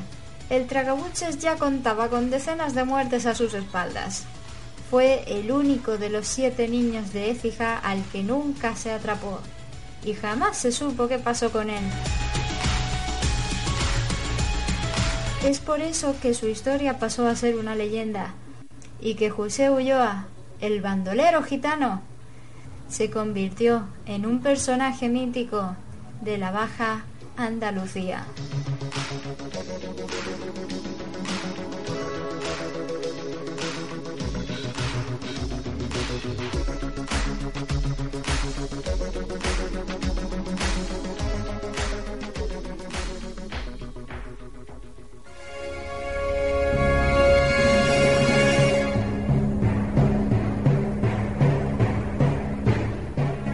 Llega Plastic Murcia, la academia oficial de DJs que hará de ti un DJ profesional. Plastic Murcia, la única academia de DJs con el certificado de reconocimiento técnico oficial de Pioneer DJ. Dale al play de lo que más te gusta. Más info en plasticmurcia.com. No hagas de DJ y sé un DJ. Fotos Orión. Hay momentos importantes en tu vida que no puedes dejar pasar. Inmortaliza tu evento en fotografía y vídeo con Fotos Orión. Porque las cosas especiales solo ocurren una vez. Fotos Orión. Profesionalidad y confianza. Calle La Gloria, número 32, frente Antiguo Tornel, La Alberca, Murcia. Teléfono 868 94 30 13.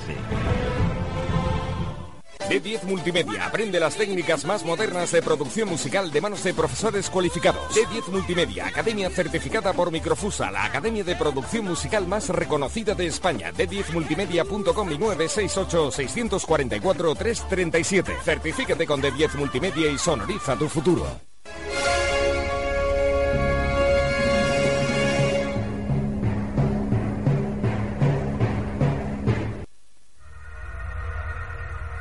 ¿Quieres realizarnos una pregunta, cualquier duda o aclaración?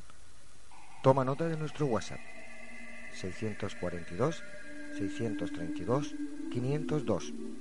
Nemesis Radio, tu programa de misterio.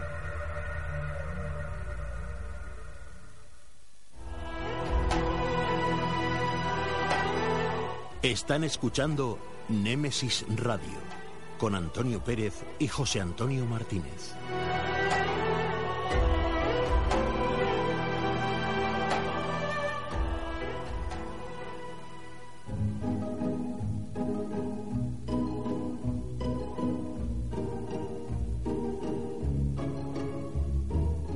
Tertulia.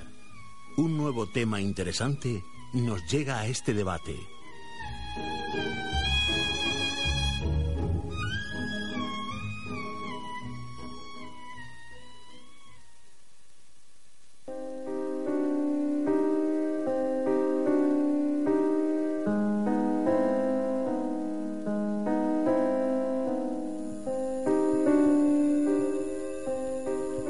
En nuestro debate de hoy, la brujería, brujos y brujas de la historia.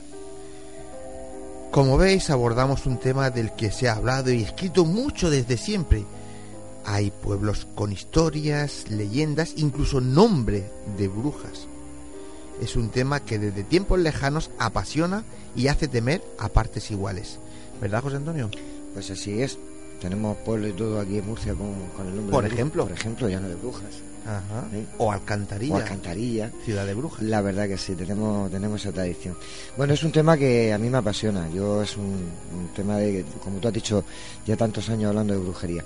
Pero bueno, como siempre digo, vamos a oír esa introducción que no puedo desaprovechar esta noche, que tengo aquí a Ana Tyser. Que la haga ella. Que la haga ella, que haga algo, ya que no es, como se ha tirado tanto tiempo sin estar, por ahora va a trabajar. Bueno, pues eh, Juanma, nos pone música, que Ana nos va a hacer la introducción esta noche y después presenta a todos los compañeros que ya están aquí. Algunos han traído la biblioteca de su casa, ya diré que después. Cuando pueda, Juanma.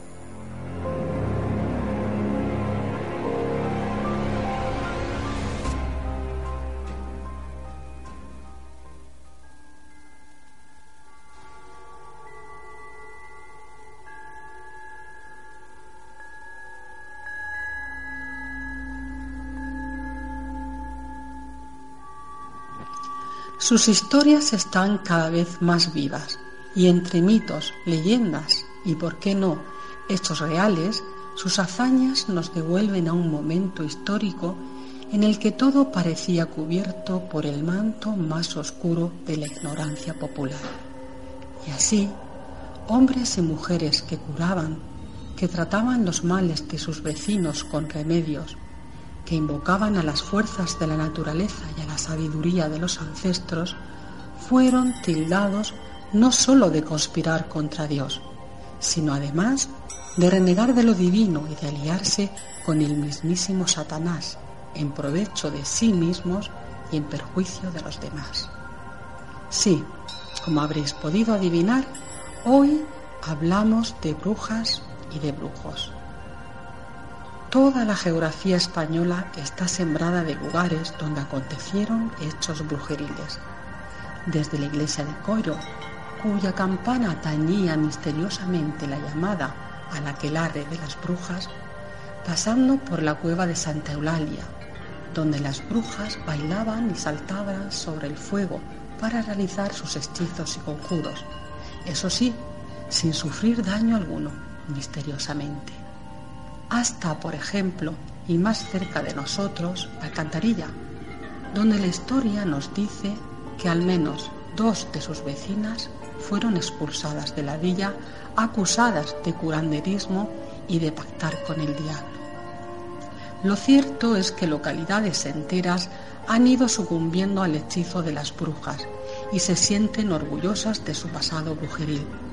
Homenajean a brujos y a brujas, verano tras verano, celebrando en su honor las fiestas de la brujería a lo largo y ancho de toda nuestra geografía. La historia de la brujería es un mito, una leyenda o una realidad que prevalece hoy en día y se encuentra entre nosotros.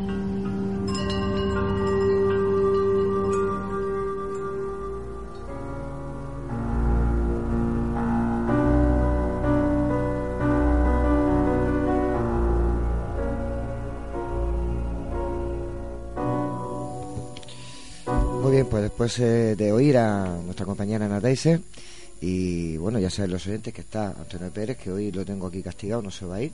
Buenas noches, Antonio. Buenas noches, me voy a quedar porque está Ana. Efectivamente. Pues Ana Teiser. Hola, buenas noches. Salvador Sandoval, buenas noches. Hola, buenas noches. Paco Torres. Buenas noches. Y José Ramón Sánchez. Buenas noches. Bien, pues se han puesto encima de la mesa el tema. Eh, tenéis eh, un tiempo muy precioso cada uno para ver quién es el valiente que empieza a hablar. Así que que venga. Paco Torres. Me tocó. Te tocó a ti. Y voy a empezar por, por el origen de la historia, porque mucha gente tiene el concepto de bruja y bruja como algo que arranca desde la Edad Media, ¿verdad? Pero hay una historia pasada muy remota, que es la época de las culturas prehistóricas, pre- incluso prerromanas, que es la figura de que en otras culturas ha sido chamán, que es el druida, que es fundamental en algunas religiones, que se les denominó después paganas, que son resistentes a Roma. No olvidemos que aquí en Murcia y que, y que en otros sitios de España después tuvieron pueblos como los tartesos y otras culturas, mucha división de cultura española, que mostraron en nuestro suelo gran resistencia a la invasión romana. Por lo tanto, a considerarse enemigas de Roma, Roma jamás adoptó esos dioses en sus panteones, cosa que se hacían con los, con los que se habían eh, cedido pacíficamente a Roma. En este caso lo que sucede es que la figura del druida queda sumergido en la Galia, en, en Brit- en Britania, en Germania, en Hispania, queda sumido al papel relegado de olvido, de destierro de, de la romanización. Roma es científica, hereda de Grecia la costumbre de la medicina y todo como algo científico. Es el origen de la ciencia.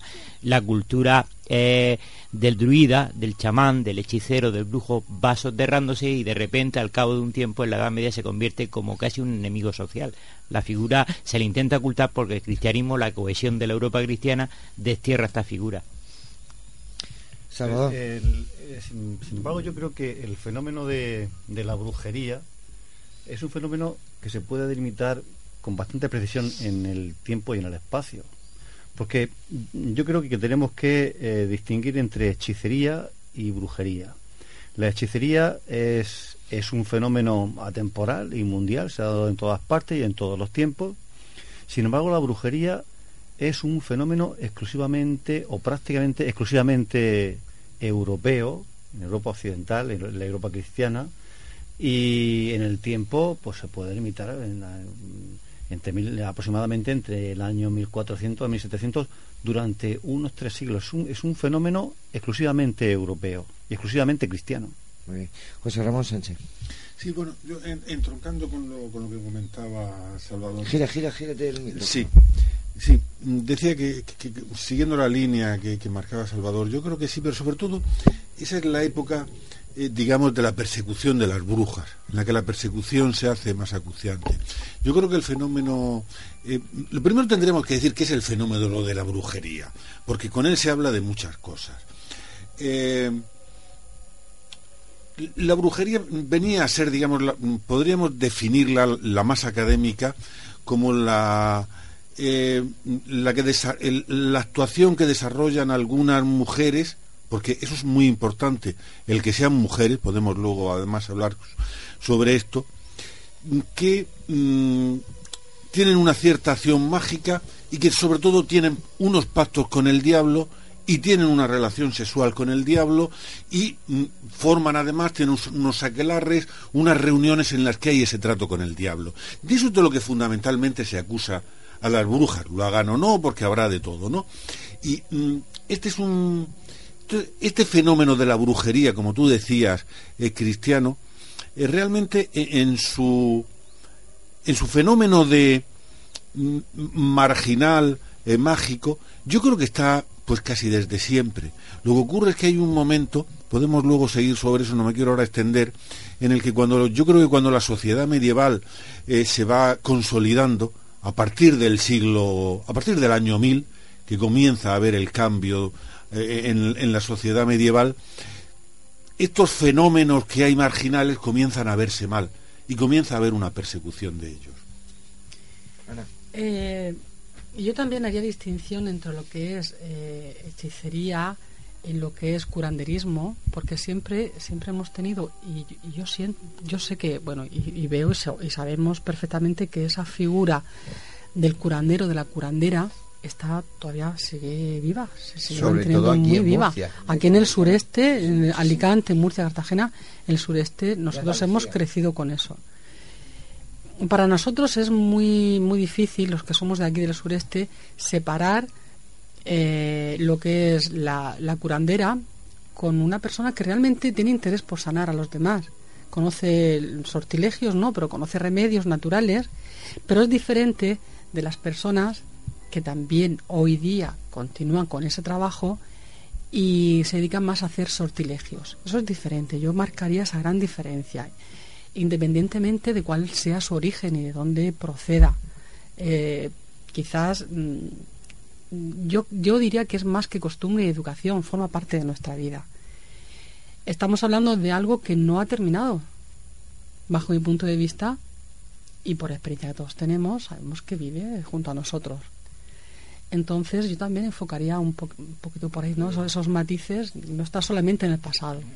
Claro, pero el, el concepto de, de lo que es una bruja ha cambiado mucho a través de a través del tiempo. Como tú dices, el fenómeno se sigue dando. ¿No, Ana? Que Sí, el fenómeno se sigue siguen dando. existiendo las brujas, ¿no? Sí. Pero claro, el- la fisonomía de una bruja ha cambiado mucho. Una bruja ya no se le- ya no, no, no concebimos una bruja como una mujer que participa en aquelarres, que invoca al diablo, ¿no? Todo este tipo de, de- de mitos que rodean y de leyendas Pues- que rodean. ¿O sigue siendo así? Sigue siendo así, sigue siendo así. No es lo mismo un curandero o alguien que trabaja las, las terapias alternativas eh, que una persona que hace ese tipo de sortilegios o hechizos y que está de alguna manera confabulada con las energías que llamamos negativas o de baja densidad para conseguir manipular a otras personas. Eh, parece algo surrealista, pero está sucediendo. Y sobre todo desde que estamos recibiendo inmigrantes de Centroamérica, de Cuba y muy importante de, de África. Los africanos vienen con una cultura ritual muy importante y la manifiestan, la desarrollan y la practican, claro O sea, que sí. la, la figura del brujo, no más que de la bruja, ¿no? Brujo y brujas, brujo y brujas, sí. La santería, por ejemplo, tiene ahí un paralelismo. Yo Sí. creo que en todas las culturas del planeta, hablar de una exclusividad en los matices, como decías tú, Salvador, la bruja, y quizás ahí hay un concepto de bruja y bruja occidental a raíz de la Edad Media definido, pero esos patrones no son sistemáticos ni aislados. Hay y patrones comunes en, en la cultura africana, al llegar a América también la transmite, la propaga, y tiene muchos paralelismos con nosotros. Quizás la, la exclusividad de- de- del concepto de brujería aquí, sobre todo en Murcia, un sitio muy arraigado, ha sido que la misma gente ha tenido fe en sus actividades, en sus creencias y la han buscado. Y una tradición arraigada popular es difícil que el tiempo la borre. La modifica y evoluciona, pero no ha podido borrar el concepto mental que tenemos de, de brujo o bruja. Por lo Mm. menos nuestro, el particular. Sí, yo creo que hay, mm, como decíais antes, hay distinguir lo que es la magia o la hechicería y la brujería. Realmente la bruja lo que se, lo que está haciendo o lo que se le acusa de hacer eh, pues es de hacer esa hechicería de hacer esa magia. Eh, qué ocurre que, que- que realmente durante durante mucho tiempo pues eso está de alguna forma tolerado permitido incluso buscado. Eh, si uno lo si uno lo mirase pues hasta eh, de alguna forma digamos que todo yo creo que todos los cultos que hay un poco marginales de las religiones más oficiales de alguna forma participan de esto. Incluso incluso los cultos dionisíacos de alguna forma entroncarían con lo que sería esa forma de hechicería. Eso es una forma de religión extraña digamos no en la que se sale de la, de la, ortodoxia pura. Mm, ¿Qué ocurre? Que a partir, yo creo que de determinado momento, a partir de que, de que la Iglesia eh, se consolida en Occidente, eh, mm, de que ya eh, comienzan a surgir algunas herejías, el catarismo es fundamental en, el nacimiento de la persecución a las brujas. Hay una amenaza. Hay una amenaza contra el orden establecido que de los cátaros y a partir de ahí se pone en marcha el, el procedimiento las instituciones, la Inquisición, el ejército. Bueno, vamos a luchar contra esto. Y luego hay una sociedad que cambia radicalmente.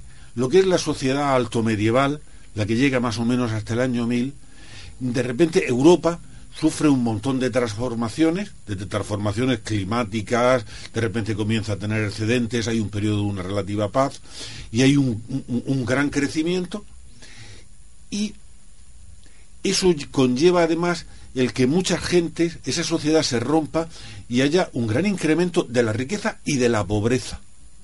Y hay mucha gente que se refugia, que se refugia pues precisamente en, en- no en la brujería, digamos, pero se refugia en, un en una cierta rebelión contra esa nueva sociedad que la ha dejado fuera. creo que hay un matiz que hacer, lo que estás diciendo tú, José Ramón, es fundamental. Eh, durante yo he in- he indagado un poco sobre los cátaros y todos estos grupos, todo lo que hay a- en el sur de Francia, que es donde más tenemos el concepto este de, de sectas que no, o sea, o creencias diferentes al catolicismo, pero vienen a coincidir en lo mismo. Durante la Edad Media se da un proceso de digamos de machismo y misoginia terrible contra la mujer. Otras culturas anteriores, incluso Roma, tenía más permisividad y más permis al acceso, del acceso a la sociedad, a ciertos estamentos o a cierta participación de la mujer. Pero en la Edad Media, este- incluso los cátaros, hay un caso de un, de un- como ejemplo, el caso de un cura que es acusado por el Santo Oficio de haber estado manteniendo, de ser cátaro, pero al mismo tiempo manteniendo relaciones con una noble. Claro, evidentemente su defensa ante el Santo Oficio es clara. Los cátaros niegan totalmente la- las relaciones entre hombre y mujer, con lo cual no puede ser cátaro y queda, y queda, y queda declarado Pero la culpa era de la mujer. Claro, no, bueno, la culpa es de la mujer, pero bueno, no olvidemos que de donde yo voy a parar es que la bruja toma una mala reputación por eso, por la terrible misoginia que la cultura occidental en la Edad Media Sí, pero Paco, lo creo, creo que es algo que es esencial para Claro, comprender por qué la bruja pasa a ser mala, de buena, mala Claro. o quizá Pero lo que conlleva lo que tú estás diciendo es eso, ¿no? Como yo Claro, claro. no yo no puedo ser ese ser Sí. que mantiene relaciones, yo lo he hecho porque ella me ha liado, ella me ha embrujado y la mala es ella, la que hay que quemar es a ella. Sí, sí, eso hubiera sido la acusación obvia. Ella, de hecho, es desterrada, es condenada a una especie de, de encierro, de encierro. O en aquella época sabéis que estaba el emparedamiento y tal. Yo exactamente el dato no me acuerdo, pero ella termina, digamos, aislada y desterrada. No es tampoco quemada. Pero sí es verdad, insisto, en el hecho de que, de que es esa negación del o sea, esa participación en el sexo lo que le libra, porque los cátaros, insisto, eran grandes, grandes, de- eh, digamos, esta sociedad parece ser que durante la Edad Media a la mujer se le relega de todo lo importante, de funciones muy importantes, pasa a ser un valor de su familia y poco más que representación de una estatua ornamental.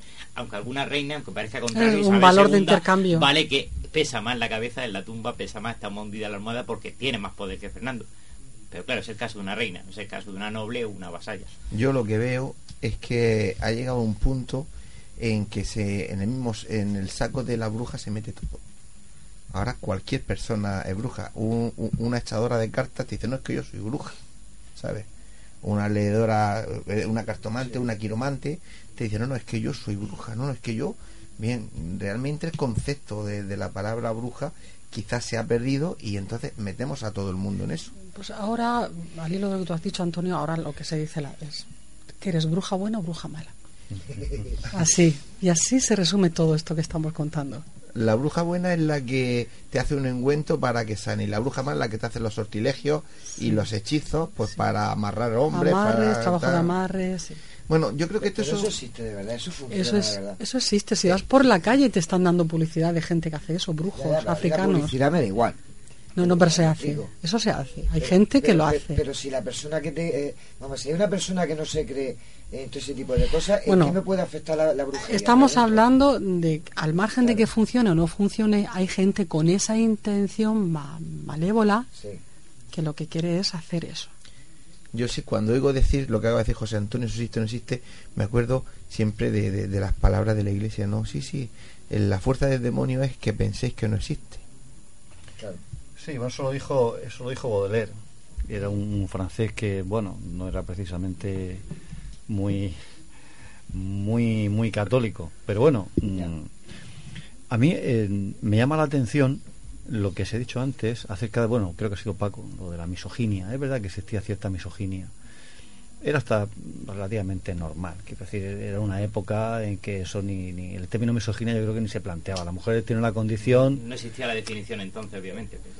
pero a mí me hace gracia el, por qué se consideraba que las mujeres eran presa más fácil del diablo. ¿Y por qué? He encontrado por ahí una definición de, además creo que de un inquisidor alemán de la época de Nieder, que decía que claro, eh, mm, la brujería es cosa de mujeres porque las mujeres tienen la lengua muy larga y cuentan todo lo que aprenden a las demás. Y por eso las demás la aprenden y eso se extiende como la pólvora. Y además hay un, hay, hay un inquisidor, hay un, un inquisidor, eh, no recuerdo el nombre también alemán, que le daba la razón. Dice, claro, es que la parte de las mujeres son mucho más crédulas y son proclives a las alucinaciones. Entonces, por eso hay brujas y no hay brujos. En España, en España, ya sabéis que hubo una inquisición muy poderosa, los historiadores eh, dicen que fue para la brujería, fue una especie de oasis. Una especie de oasis. Solamente eh, fueron ejecutadas 59, ya hay cifras bastante fiables, después de una, investigación de historiadores modernos. Hay, eh, se ejecutado a unas 59 eh, brujas. 59. Nada más. Entre 1450, 1440 y 1700.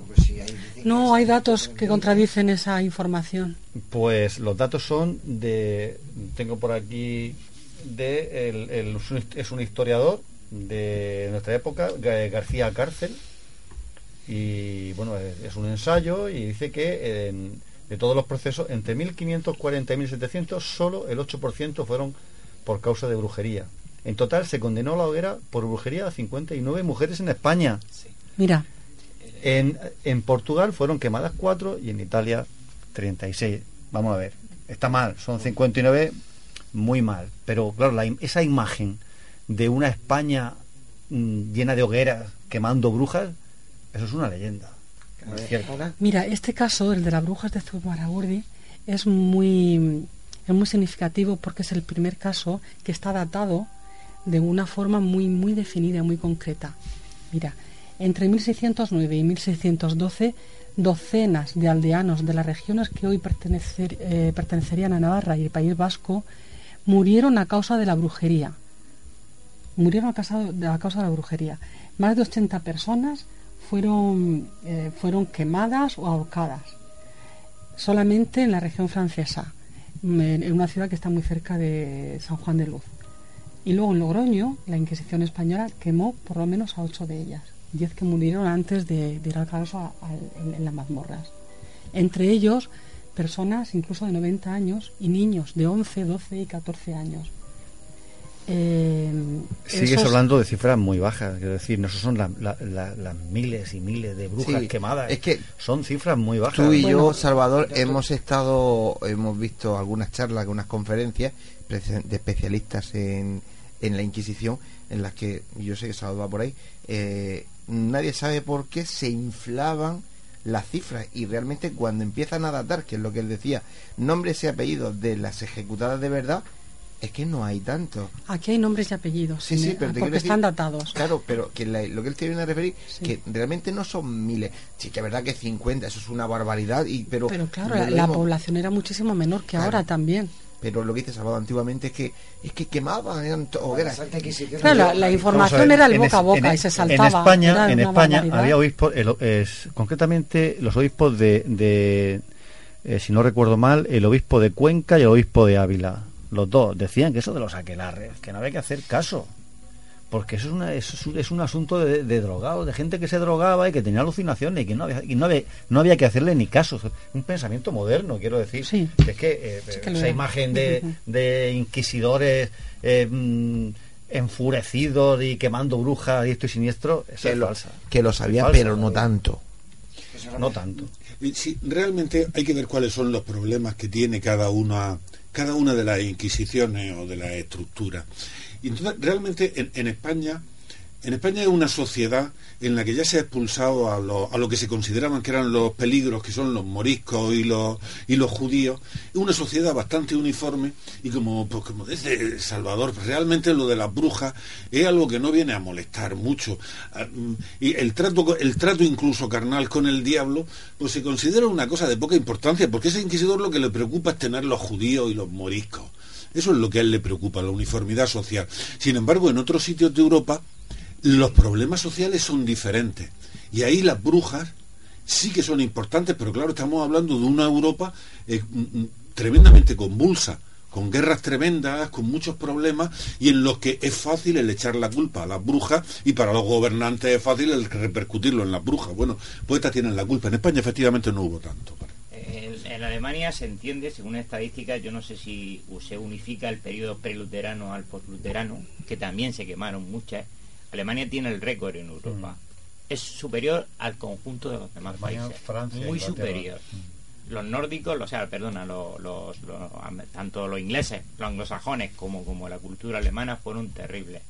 Y en los Países Bajos, sepa- una vez separado de España, también hay un incremento bestial. Sin embargo, hay que expli- explicarle un, poco un poco un dato que se me ha venido, que estamos hablando de brujos y brujas, que en Estados Unidos lo de Salem es una leyenda urbana. Porque como ya comenté aprovechar el programa para, para porque tengo una amiga que me comentaba hace poco que eso era una historia verídica. Bueno, pues en Estados Unidos no se quemaron brujas. Es una leyenda urbana. Por lo menos en Salem. Y se ha mitificado a través de, un, de novela y películas y se ha hecho creer que es realidad, pero en realidad es ficción. O aquí en España se, yo creo que se centró la persecución más hacia la hechicería y la Iglesia cedió eh, ese- esa misión al, brazo secular.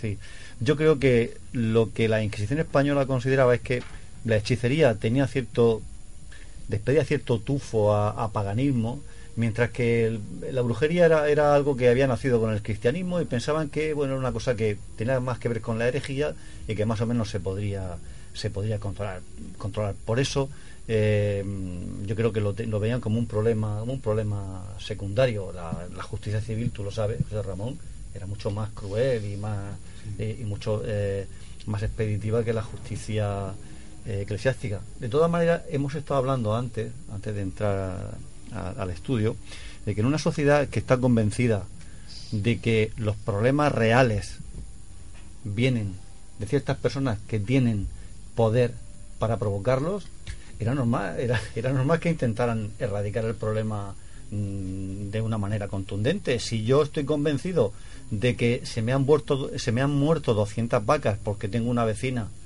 que les ha echado el mal de ojo, yo estoy convencido de que mi hijo se ha muerto en el en el vientre de mi mujer porque una vecina le ha echado un conjuro. Si yo estoy convencido de eso, ese problema se soluciona como, como si se estuviese eh, eh, ajusticiando a un delincuente, exactamente igual. Y es lo que pasaba con la Santa Inquisición, que producía el efecto de convertirlo en un delito real.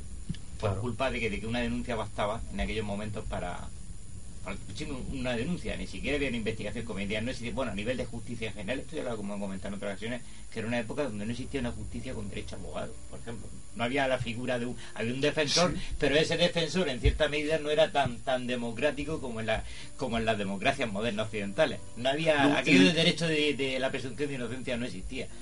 Perdona, tú, tú quizás Efectiva- efectivamente no había presunción de inocencia. Y claro, que- Todo lo contrario, y, pero, pero había abogado, en la Inquisición había Sí, sí, abogado. y se decía abogado. cuál era su misión. Su misión era conseguir que el reo confesase y, y- y se le pudiesen perdonar sus pecados. Claro, pero te acusaban de brujería y que dabas- mm, demostrar la inocencia algo algo Pasaba un poco culpable. como en la Alemania nazi, era suficiente una denuncia, aunque fuese un vecino envidioso que, eh, que- que- que quería o deseaba tu finca o tu tierra, era simplemente Codicia. La codicia, la La avaricia, codicia- la claro que codicia sí, fue lo que la falta de compasión. Hemos mencionado la, la cultura judía, la expulsión de los judíos tanto en Alemania como en España vienen dadas por esas rencillas Las condiciones por, ser un negocio que está funcionando. Luego Alemania se verá afectada por la por, por, por- por la usura Aquí- de los prestamistas banqueros que habían usurpado. lugar. Pero es que esto pasaba, eh, esto aquí sucedía en aldeas remotas, donde a lo mejor había nada más que 300 habitantes. No te y, se creas, ve- ¿eh? y se conocían los vecinos, o sea, se conocían todos. Y eran capaces de denunciar Una sabiendo que, que a su vecino denunciado probablemente lo verían quemándose en una la hoguera. costumbre cultural en algunos pueblos de España, no es muy habitual, pero una costumbre resi- residual de todo esto que estamos hablando es lo de quemar el pelele en la hoguera. Siempre hemos buscado a alguien, valga Sí, la expresión medieval, a Ujú. quien colgarle el San Benito. Sí. Eso ha sido muy típico de las culturas, no de Pero- la española, sino en general Pa- de, de las culturas. Paco, tú hablas del San Benito y a mí me llama, me llama mucho la atención que realmente la gente, la gente de a pie de, de hoy día no, no conoce ni la simbología ni conoce nada. Por ejemplo, eh, tú dices lo que es colgar el San Benito y eso todo el mundo lo escucha, pero la mayoría de gente no sabe de dónde viene ni, ni cómo se hacía. Para que vean lo que son, por decir algo, ¿no? Los ropajes de un San Benito no tienes que correr mucho. En la plaza de Camacho si hay una figura de un muchacho de estos que lleva el capirote y lleva el traje del San Benito, pero que ahí sale como un sardinero. Es decir, se ha cogido y se ha camuflado de tal manera que, te- que eh, lo que es toda esa simbología se ha ido perdiendo en el folclore del pueblo. Antiguamente se colgaba la ropa de los herejes, el San Benito se colgaba incluso en la catedral. la expresión tonto del capirote también viene de una, de una actitud de condenar al tonto, humillarlo públicamente portando el famoso. Nosotros capirote. tenemos una ciudad con una historia de, de, de, de, de- de juicios sumarísimos, y de esto, a- pero ya no solo a brujos y a brujas, sino a cualquier tipo de persona, que es increíble, desde las, eh, eh, esos juicios sumarísimos que se hacían en la Plaza Santa Catalina, que donde primero empezaron a hacerse en Murcia, después pasó al Arenal, lo que hoy es el ayuntamiento, después pasó a, ¿cómo se llama? Que no me acuerdo, a Santo Domingo, la historia del puente de los peligros, todo lo que es el Hotel Victoria, que era donde antiguamente estaba la sede de la Inquisición en Murcia. Sí, Es decir, una incisión ahí, ya sabes por qué no funcionan ahí normalmente Ahí- las tiendas que pone. hay Ya tanto, hay tanto No en el folclore de aquí de Murcia y que la gente desconoce que, que a lo mejor habría que conocer un poquito más la historia, ¿no? Creo que hay que profundizar y yo volviendo un poco a- antes al, al- al momento de antes de esta historia, de cómo se, se, se gesta el, el brujo, es importante resaltar que ni siquiera Roma o ni siquiera la Edad Media pudo, pudo destruir esa cultura pagana, esa tradición del mal, que ojo, ha estado siempre y la gente lo ha sufrido. Ya no es creencia o no, es que hay una manera de atajarlo. Muchos escépticos dirán que no, pero hay una manera, es un problema que sucede. Por lo tanto, eso siempre está inherente quizás desde la prehistoria. Y siempre ha existido en los neandertales, en Europa, en España, portaban a una persona, a una mujer, que tenía un saquito, como, como los druidas, de hierbas. Quizás era la chamana, era la médica, la maga. Ellos empezaban a creer en la magia, empezaban a creer en la religión como hoy en día la entendemos. Y esto es importante decirlo porque parece que todo viene, todos los bienes y los males vienen de la Edad Media. Pero insisto esta noche que no, que hay que recordar que son figuras muy ancestrales. Y, y ahora eh, hay, o sea, o sea, si- yo pregunto, ¿eh? brujos o brujas importantes con mucho poder en el transcurso de, de, de esta vida. de- de- Ahora en el presente dices. El presente o pasado, pero Ah. mm, poderoso, fuerte, que no sea leyenda como lo de Salem. Que ahora resulta que no, que no, que no existían las brujas de Salem. Eh, concederle un poder sobrenatural a, a- a una bruja o a un brujo me parece que es que quedaron en el Que no, anonimato. Si hubo alguno que Yo, yo creo No, que se saca de contexto, Sí, ¿verdad? totalmente. Lo que pasa, claro, tú imagínate en una aldea donde la gente, además de ser muy pobre, no tiene apenas cultura y te llega una persona con unos conocimientos, digamos, ya no básicos, sino un poquito avanzados, que sabe que esta hierba vale para quitar dolor de barriga, que la otra tal. Para la gente de esa aldea, para la gente de ese pueblo, esa persona estaba haciendo magia. Claro, si se consideraba que, alguien tenía algo de poder, inmediatamente pensaban, pues no lo puedes tener por ti mismo, evidentemente a ti te lo da el diablo. Y ese, eso se convertía, eso se convertía en un, en un problema. A mí hay eh, un aspecto que me ha, me ha llamado mucho la atención, he estado mirándome por aquí en una enciclopedia que tengo sobre la brujería. Eh, en, en Inglaterra, por ejemplo, se asociaba la brujería a la fealdad, de tal manera que ser una mujer fea eso te ponía directamente en el, disparadero. O sea, eh, corrías el peligro de ser declarada bruja. Tengo por aquí la descripción del, arzobispo de, York, Samuel Harsnet, que, que describía lo que es una bruja de la manera siguiente. Es curioso. Dice, una vieja consumida, tan encorvada por la edad que la barbilla y las rodillas se tocan, y camina apoyada en un bastón, de ojos hundidos, sin dientes, con el rostro cubierto de vello, los miembros temblorosos por la parálisis, va murmurando por las calles. Es una persona que ha olvidado el Padre Nuestro, pero con la lengua bien afilada. Y algún contemporáneo dice, eh, recoge un proverbio que decía, fea como una bruja. Sin embargo, me llama la atención que en Alemania no es así. Los alemanes que son más, son más racionales, pensaban, ¿cómo el diablo se va a enamorar de una vieja con la cara llena de verrugas, sin dientes? No puede ser. Y sin embargo, las, hay brujas quemadas en Alemania y que eran eh, mujeres jóvenes y hermosas. De- y de hecho se ha recogido las palabras de algún inquisidor que mientras veía ar- arder a una, a una joven de 19 años que era guapísima decía, qué pena, con lo hermosa que es. Fijaos de qué forma tan diferente ¿eh? se, se, se ve el- el- el- lo que es la fisonomía de una bruja, según sea en Inglaterra o sea en Alemania. Claro, está condicionada la cultura. La cultura alemana es muy diferente a, a la del sur de Europa. Entonces ellos basan en tópicos. Pero es muy importante lo que acabo de decir. Es, el- es la visión que hoy en día tenemos los niños, que, hemos sido cuando somos niños, somos realmente crueles. De una señora mayor anciana que tiene un aspecto feo, la verruga característica y tal, esas facciones marcadas. Y ese carácter agrio, que acompaña muchas veces al pesimismo de la edad. Bruja. Y, y a lo mejor nadie te ha inculcado que eso tenga que ser el tópico de bruja, pero ya hay tendencia que, como sabes, has escuchado algo de la definición. Las brujas de las películas de Walt Disney Pero las- Es una ¿eh? brujas Pero las brujas tienen la capacidad de disfrazarse y mostrarse al ser humano con otro aspecto Claro, diferente claro, del claro, que son claro. realmente. Claro. Y de ello nos hablan los cuentos. En La los cultura cuentos del cuento que sirve para educar a los niños y prevenirles de los peligros de su entorno, pues nos hablan de ese tipo de brujas. Fijaos el peso que ha tenido también el- la brujería. Hay lecciones en esos cuentos. Claro, en los cuentos hay muchas lecciones, y no claro que sí. Hay, hay quien ha estudiado un poco y dice que hay Bueno, al principio- de terror y de crimen Al principio los cuentos no se escribían para niños, eran para toda la población. Lo que pasa es que después, bueno, cuando todos ya aprendimos a leer, pues mm, los transformaron un poco, sobre todo después de Walt Disney, se dulcificaron un poquito para que fuesen cuentos para niños. Sí, mm, yo creo que aparte mm, es que hay, muchos conceptos de brujería.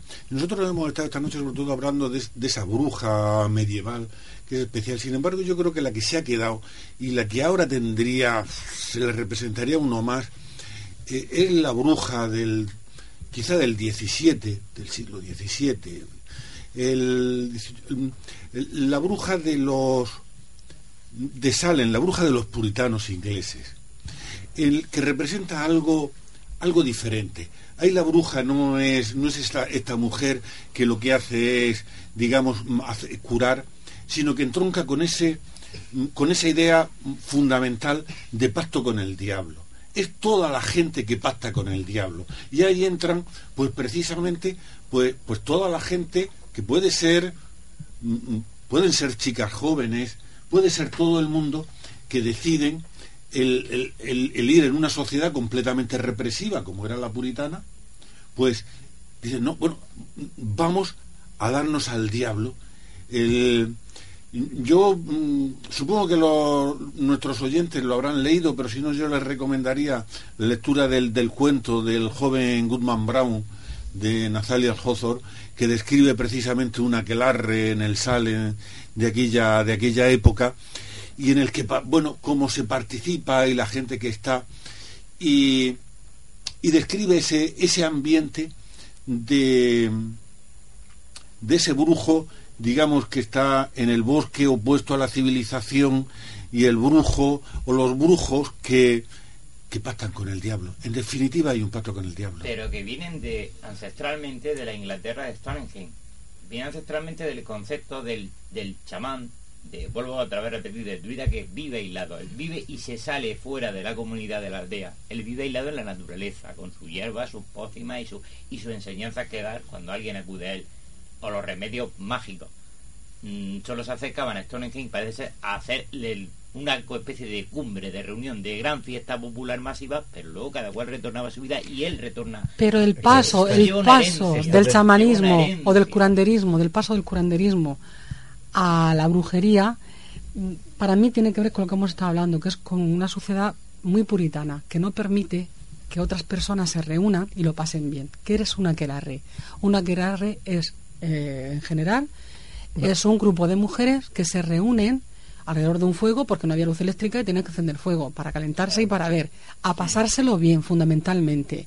El puritanismo religioso no permite que al margen de, la, de las escrupulosas leyes que, que ellos imponían hubiese alguien que se le- simplemente De se reuniese se para cansan, pasárselo bien. que son extremadamente moralistas, se cansan de ello, le pegan una pata en el Mayflower y lo mandan a las colonias. Pues para mí básicamente es eso. Sí, Gente yo, mm, es que reunida lo que tú para pasárselo bien. antes, eh, Paco, yo creo que era es, es el- el- el- la figura del hechicero. La persona, como ha dicho antes Antonio, que conoce las propiedades terapéuticas de ciertas hierbas, sabe pronunciar ciertos conjuros, eh, tiene cierta habilidad pues para curar, eh, tal. Y la figura de la bruja, como ha dicho José Ramón, que da un paso más allá y es la que hace el pacto con el diablo. Claro, ahí entra la figura del diablo. Es que la figura del diablo no siempre ha estado, siempre ha estado el mal, ¿vale? Siempre ha habido una figura maligna, una figura destructora. Eso pasa de la cultura americana y occidental en todas. La diferencia es que ahí se perfecciona el método. Ya no hay que recurrir a los espíritus, al, al chamán americano que vuela como el águila, el indio, el indio americano, el brujo, el chamán, vuela, se toma su poción, vuela y se acerca a los dioses como el águila volando. Sí, pero eso es una metáfora. Lo Es que, una metáfora, lo, que pasa que se daba también. un trancazo de bellote Claro. Que Y- claro que y volaba. flipaba, y claro, Y flipaba, sí. Literalmente. Claro, es que es así. Bueno, José Ramón. Sí, mm, yo lo que, lo que querría preguntaros es eh, si ahora mismo, ahora mismo sería posible encontrar, encontrar brujas de verdad eh, para practicar aquelarre. Eh, si quisiéramos llegar a un pacto con el diablo, ¿sería posible hacerlo? De esa Claro. forma. Sí, hombre. Claro, Pactos con el diablo, seguro. claro que sí. Pues yo no- Con las yo no- energías densas y yo no oscuras, con dale. O a lo mejor sí, no lo sabes. O- Claro, no, no, no, no, no se cuelga en un cartel diciendo que Claro. he hecho un pacto Vale, con el diablo, pero los pactos con el diablo han existido. Sí, Hombre, si es por feo, fealdad, brujo, bruja, aquí vemos dos que nos llevamos la palma. Mira, pero es que es Pero mucho... por ser feo no pacta uno con el diablo, ¿no? Ya, no, eso no. Pero el tema de la fealdad, eso fue local- bastante localizado en Inglaterra, en, los países, en países anglosajones, y referido a la mujer. Vale, vale. O sea que eso a ti, Paco, eh, José Paco, Antonio, no, no, yo no, te afe- no os De afectaría. momento no le toca. Vale. No os afectaría. Pero tú crees Hoy- que hoy en día son capaces de hacer ese tipo de... de- Hoy día, hoy día, a mí, por la calle, y ya no te digo cuando vienen a buscar remedios, hoy, mira, esta mañana, ayer y anteayer, yo he dicho, eso yo no lo hago. Es que me han han... propuesto? No, no, me han propuesto, no, tú haces tal cosa. Digo, no, yo eso no lo hago. Yo no trabajo ese tipo, yo no hago ese tipo de trabajos, ni muchísimo menos. Eso yo no lo hago. Es que mi marido se va y quiero que vuelva. Digo, pues a lo mejor es una bendición que se vaya. Claro, todo tiene por Pero yo, yo no hago ese tipo de trabajos. Es que me han dicho eh, que tú podías, que tú solucionabas cosas. Digo, no, yo no soluciono nada de eso, ni muchísimo menos. Bueno, pues entonces me iré y llamaré al siguiente teléfono. Digo, haz lo que tengas que hacer, pero mm, hay gente que busca ese tipo de trabajos. Se paga dinero y algunos incluso dicen que funciona. Que funciona. Que funciona. Y vuelvo a decirlo. Que funciona. Imagínate que yo no me creo ese tipo de cosas.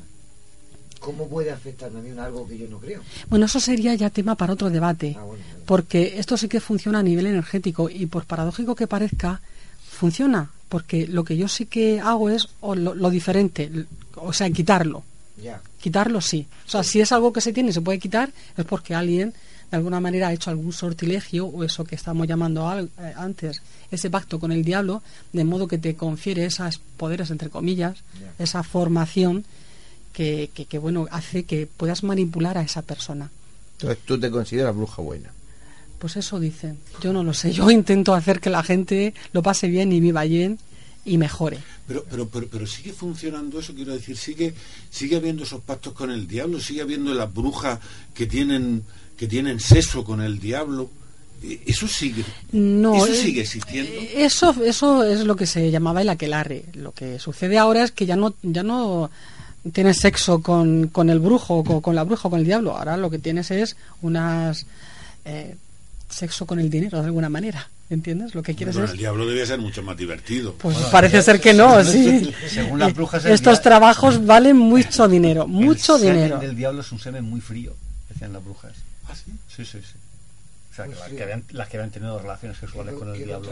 ¿no? Es, se dice que es un semen viniendo del frío. infierno, del infierno. tendría que, cali- tendría que venir caliente. Bueno, bueno, es que, cuidado, es que, es que, es que en el infierno, quizás los que somos del sur, porque, porque casi todo es del sur, se lo describe como un sitio ardiente, pero la gente del norte y, y- teólogos del norte lo han descrito como páramos helados, como un sitio de páramos helados. José- Cada uno lo describe quizás como lo, como lo que teme. José Ramón, tanto, tanto el fuego como el hielo queman. Sí, eso sí es verdad. Probablemente sea Sí, eso es verdad, ¿eh? Te da la sensación de que te estás quemando. No, queman. Ya, ya, ya, pero que también... Cuando a ti se te congela cualquier dedo, cualquier miembro, lo que hace es que te lo ha quemado y te lo, y, y te lo ha matado, ¿no? así. ¿Qué más? Pues creo que casi, casi, casi, casi ya. Pues bueno, José Ramón, yo quería decirte que no hay sexo con el diablo, hay una tarifa. Esta mañana me decía la señora que me pagaba 1.200 euros y que era, lo, 800 se lo hago que era lo que le cobraba a la otra persona. Y pues algo hay, al- algo hay. Es, de verdad que es muy triste. Mucho, más triste y mucho más. Es muy triste, es muy triste. Hombre, yo, la yo, yo, yo la satisfacción es que por lo menos Paco y yo no, no somos malas personas. Mientras exista gente capaz de pagar, siempre va a haber Claro. gente capaz de cobrarlo, sea o no sea. O no sea. Pues hasta aquí hemos llegado. sí, que parece que no, pero ha pasado el tiempo. Ha pasado el tiempo. Muy bien. Terminamos el debate. Gracias a todos, ¿no? A Ana, Salvador, José Ramón, Paco, José Antonio. Ahí tenemos a Juanma, a Lora, que está por ahí fuera. Eh, y a todos nuestros oyentes. Un, un saludo para Alejandra de Palmar. Que hemos estado hablando con Alejandra. ella. Tú la conoces, ¿verdad? Yo Alejandra la conozco. Muy bien. Alejandra, un beso muy grande. Vale. Tengo ganas de verte. Pues como no hay más tiempo, José Antonio, dale que nos vamos. Sí, es muy Muy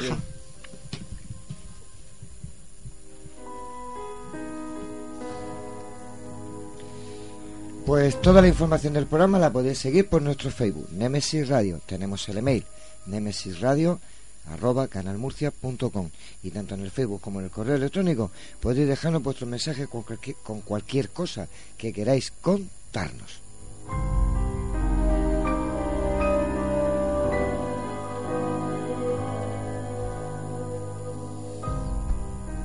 Recuerden, Nemesis Radio todos los jueves a partir de las 22 horas y los domingos a partir de las 21 horas en Radio Inter 96.8 de la FM y en Radio Intereconomía 90.7 FM en la región de Murcia. Por internet a través de la web www.lainter968.es.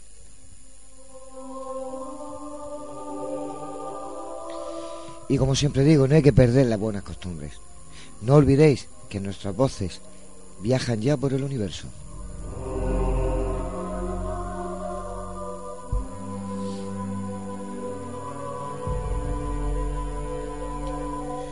Pues queridos oyentes, eh, les deseamos que tengan una feliz semana y les esperamos el próximo jueves aquí a las 22 horas en Nemesis Radio. No nos falten, pasamos listas.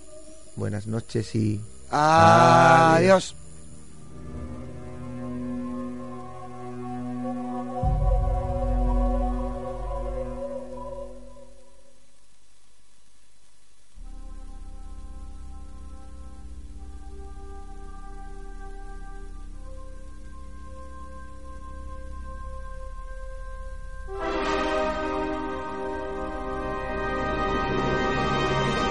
¿Estamos solos en el universo?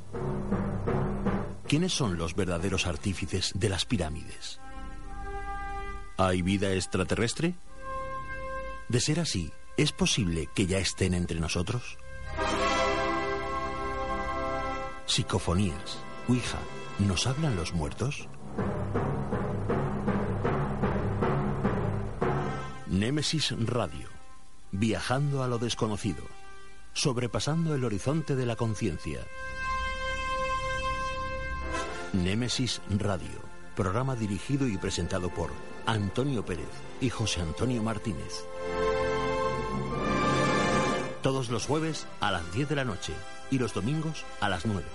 En Radio Inter y Radio Intereconomía, región de Murcia.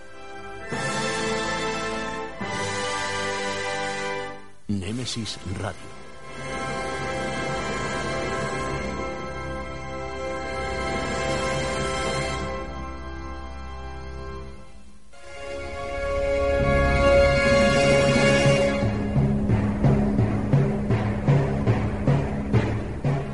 Llega Plastic Murcia, la academia oficial de DJs que hará de ti un DJ profesional. Plastic Murcia, la única academia de DJs con el certificado de reconocimiento técnico oficial de Pioneer DJ. Dale al play de lo que más te gusta. Más info en plasticmurcia.com. No hagas de DJ y sé un DJ. Fotos Orión. Hay momentos importantes en tu vida que no puedes dejar pasar. Inmortaliza tu evento en fotografía y vídeo con Fotos Orión. Porque las cosas especiales solo ocurren una vez. Fotos Orión. Profesionalidad y confianza. Calle La Gloria, número 32, frente a Antiguo Tornel, La Alberca, Murcia. Teléfono 868 94 30 13. D10 Multimedia. Aprende las técnicas más modernas de producción musical de manos de profesores cualificados. D10 Multimedia, academia certificada por Microfusa, la academia de producción musical más reconocida de España. D10multimedia.com y 968-644-337. Certifícate con D10 Multimedia y sonoriza tu futuro.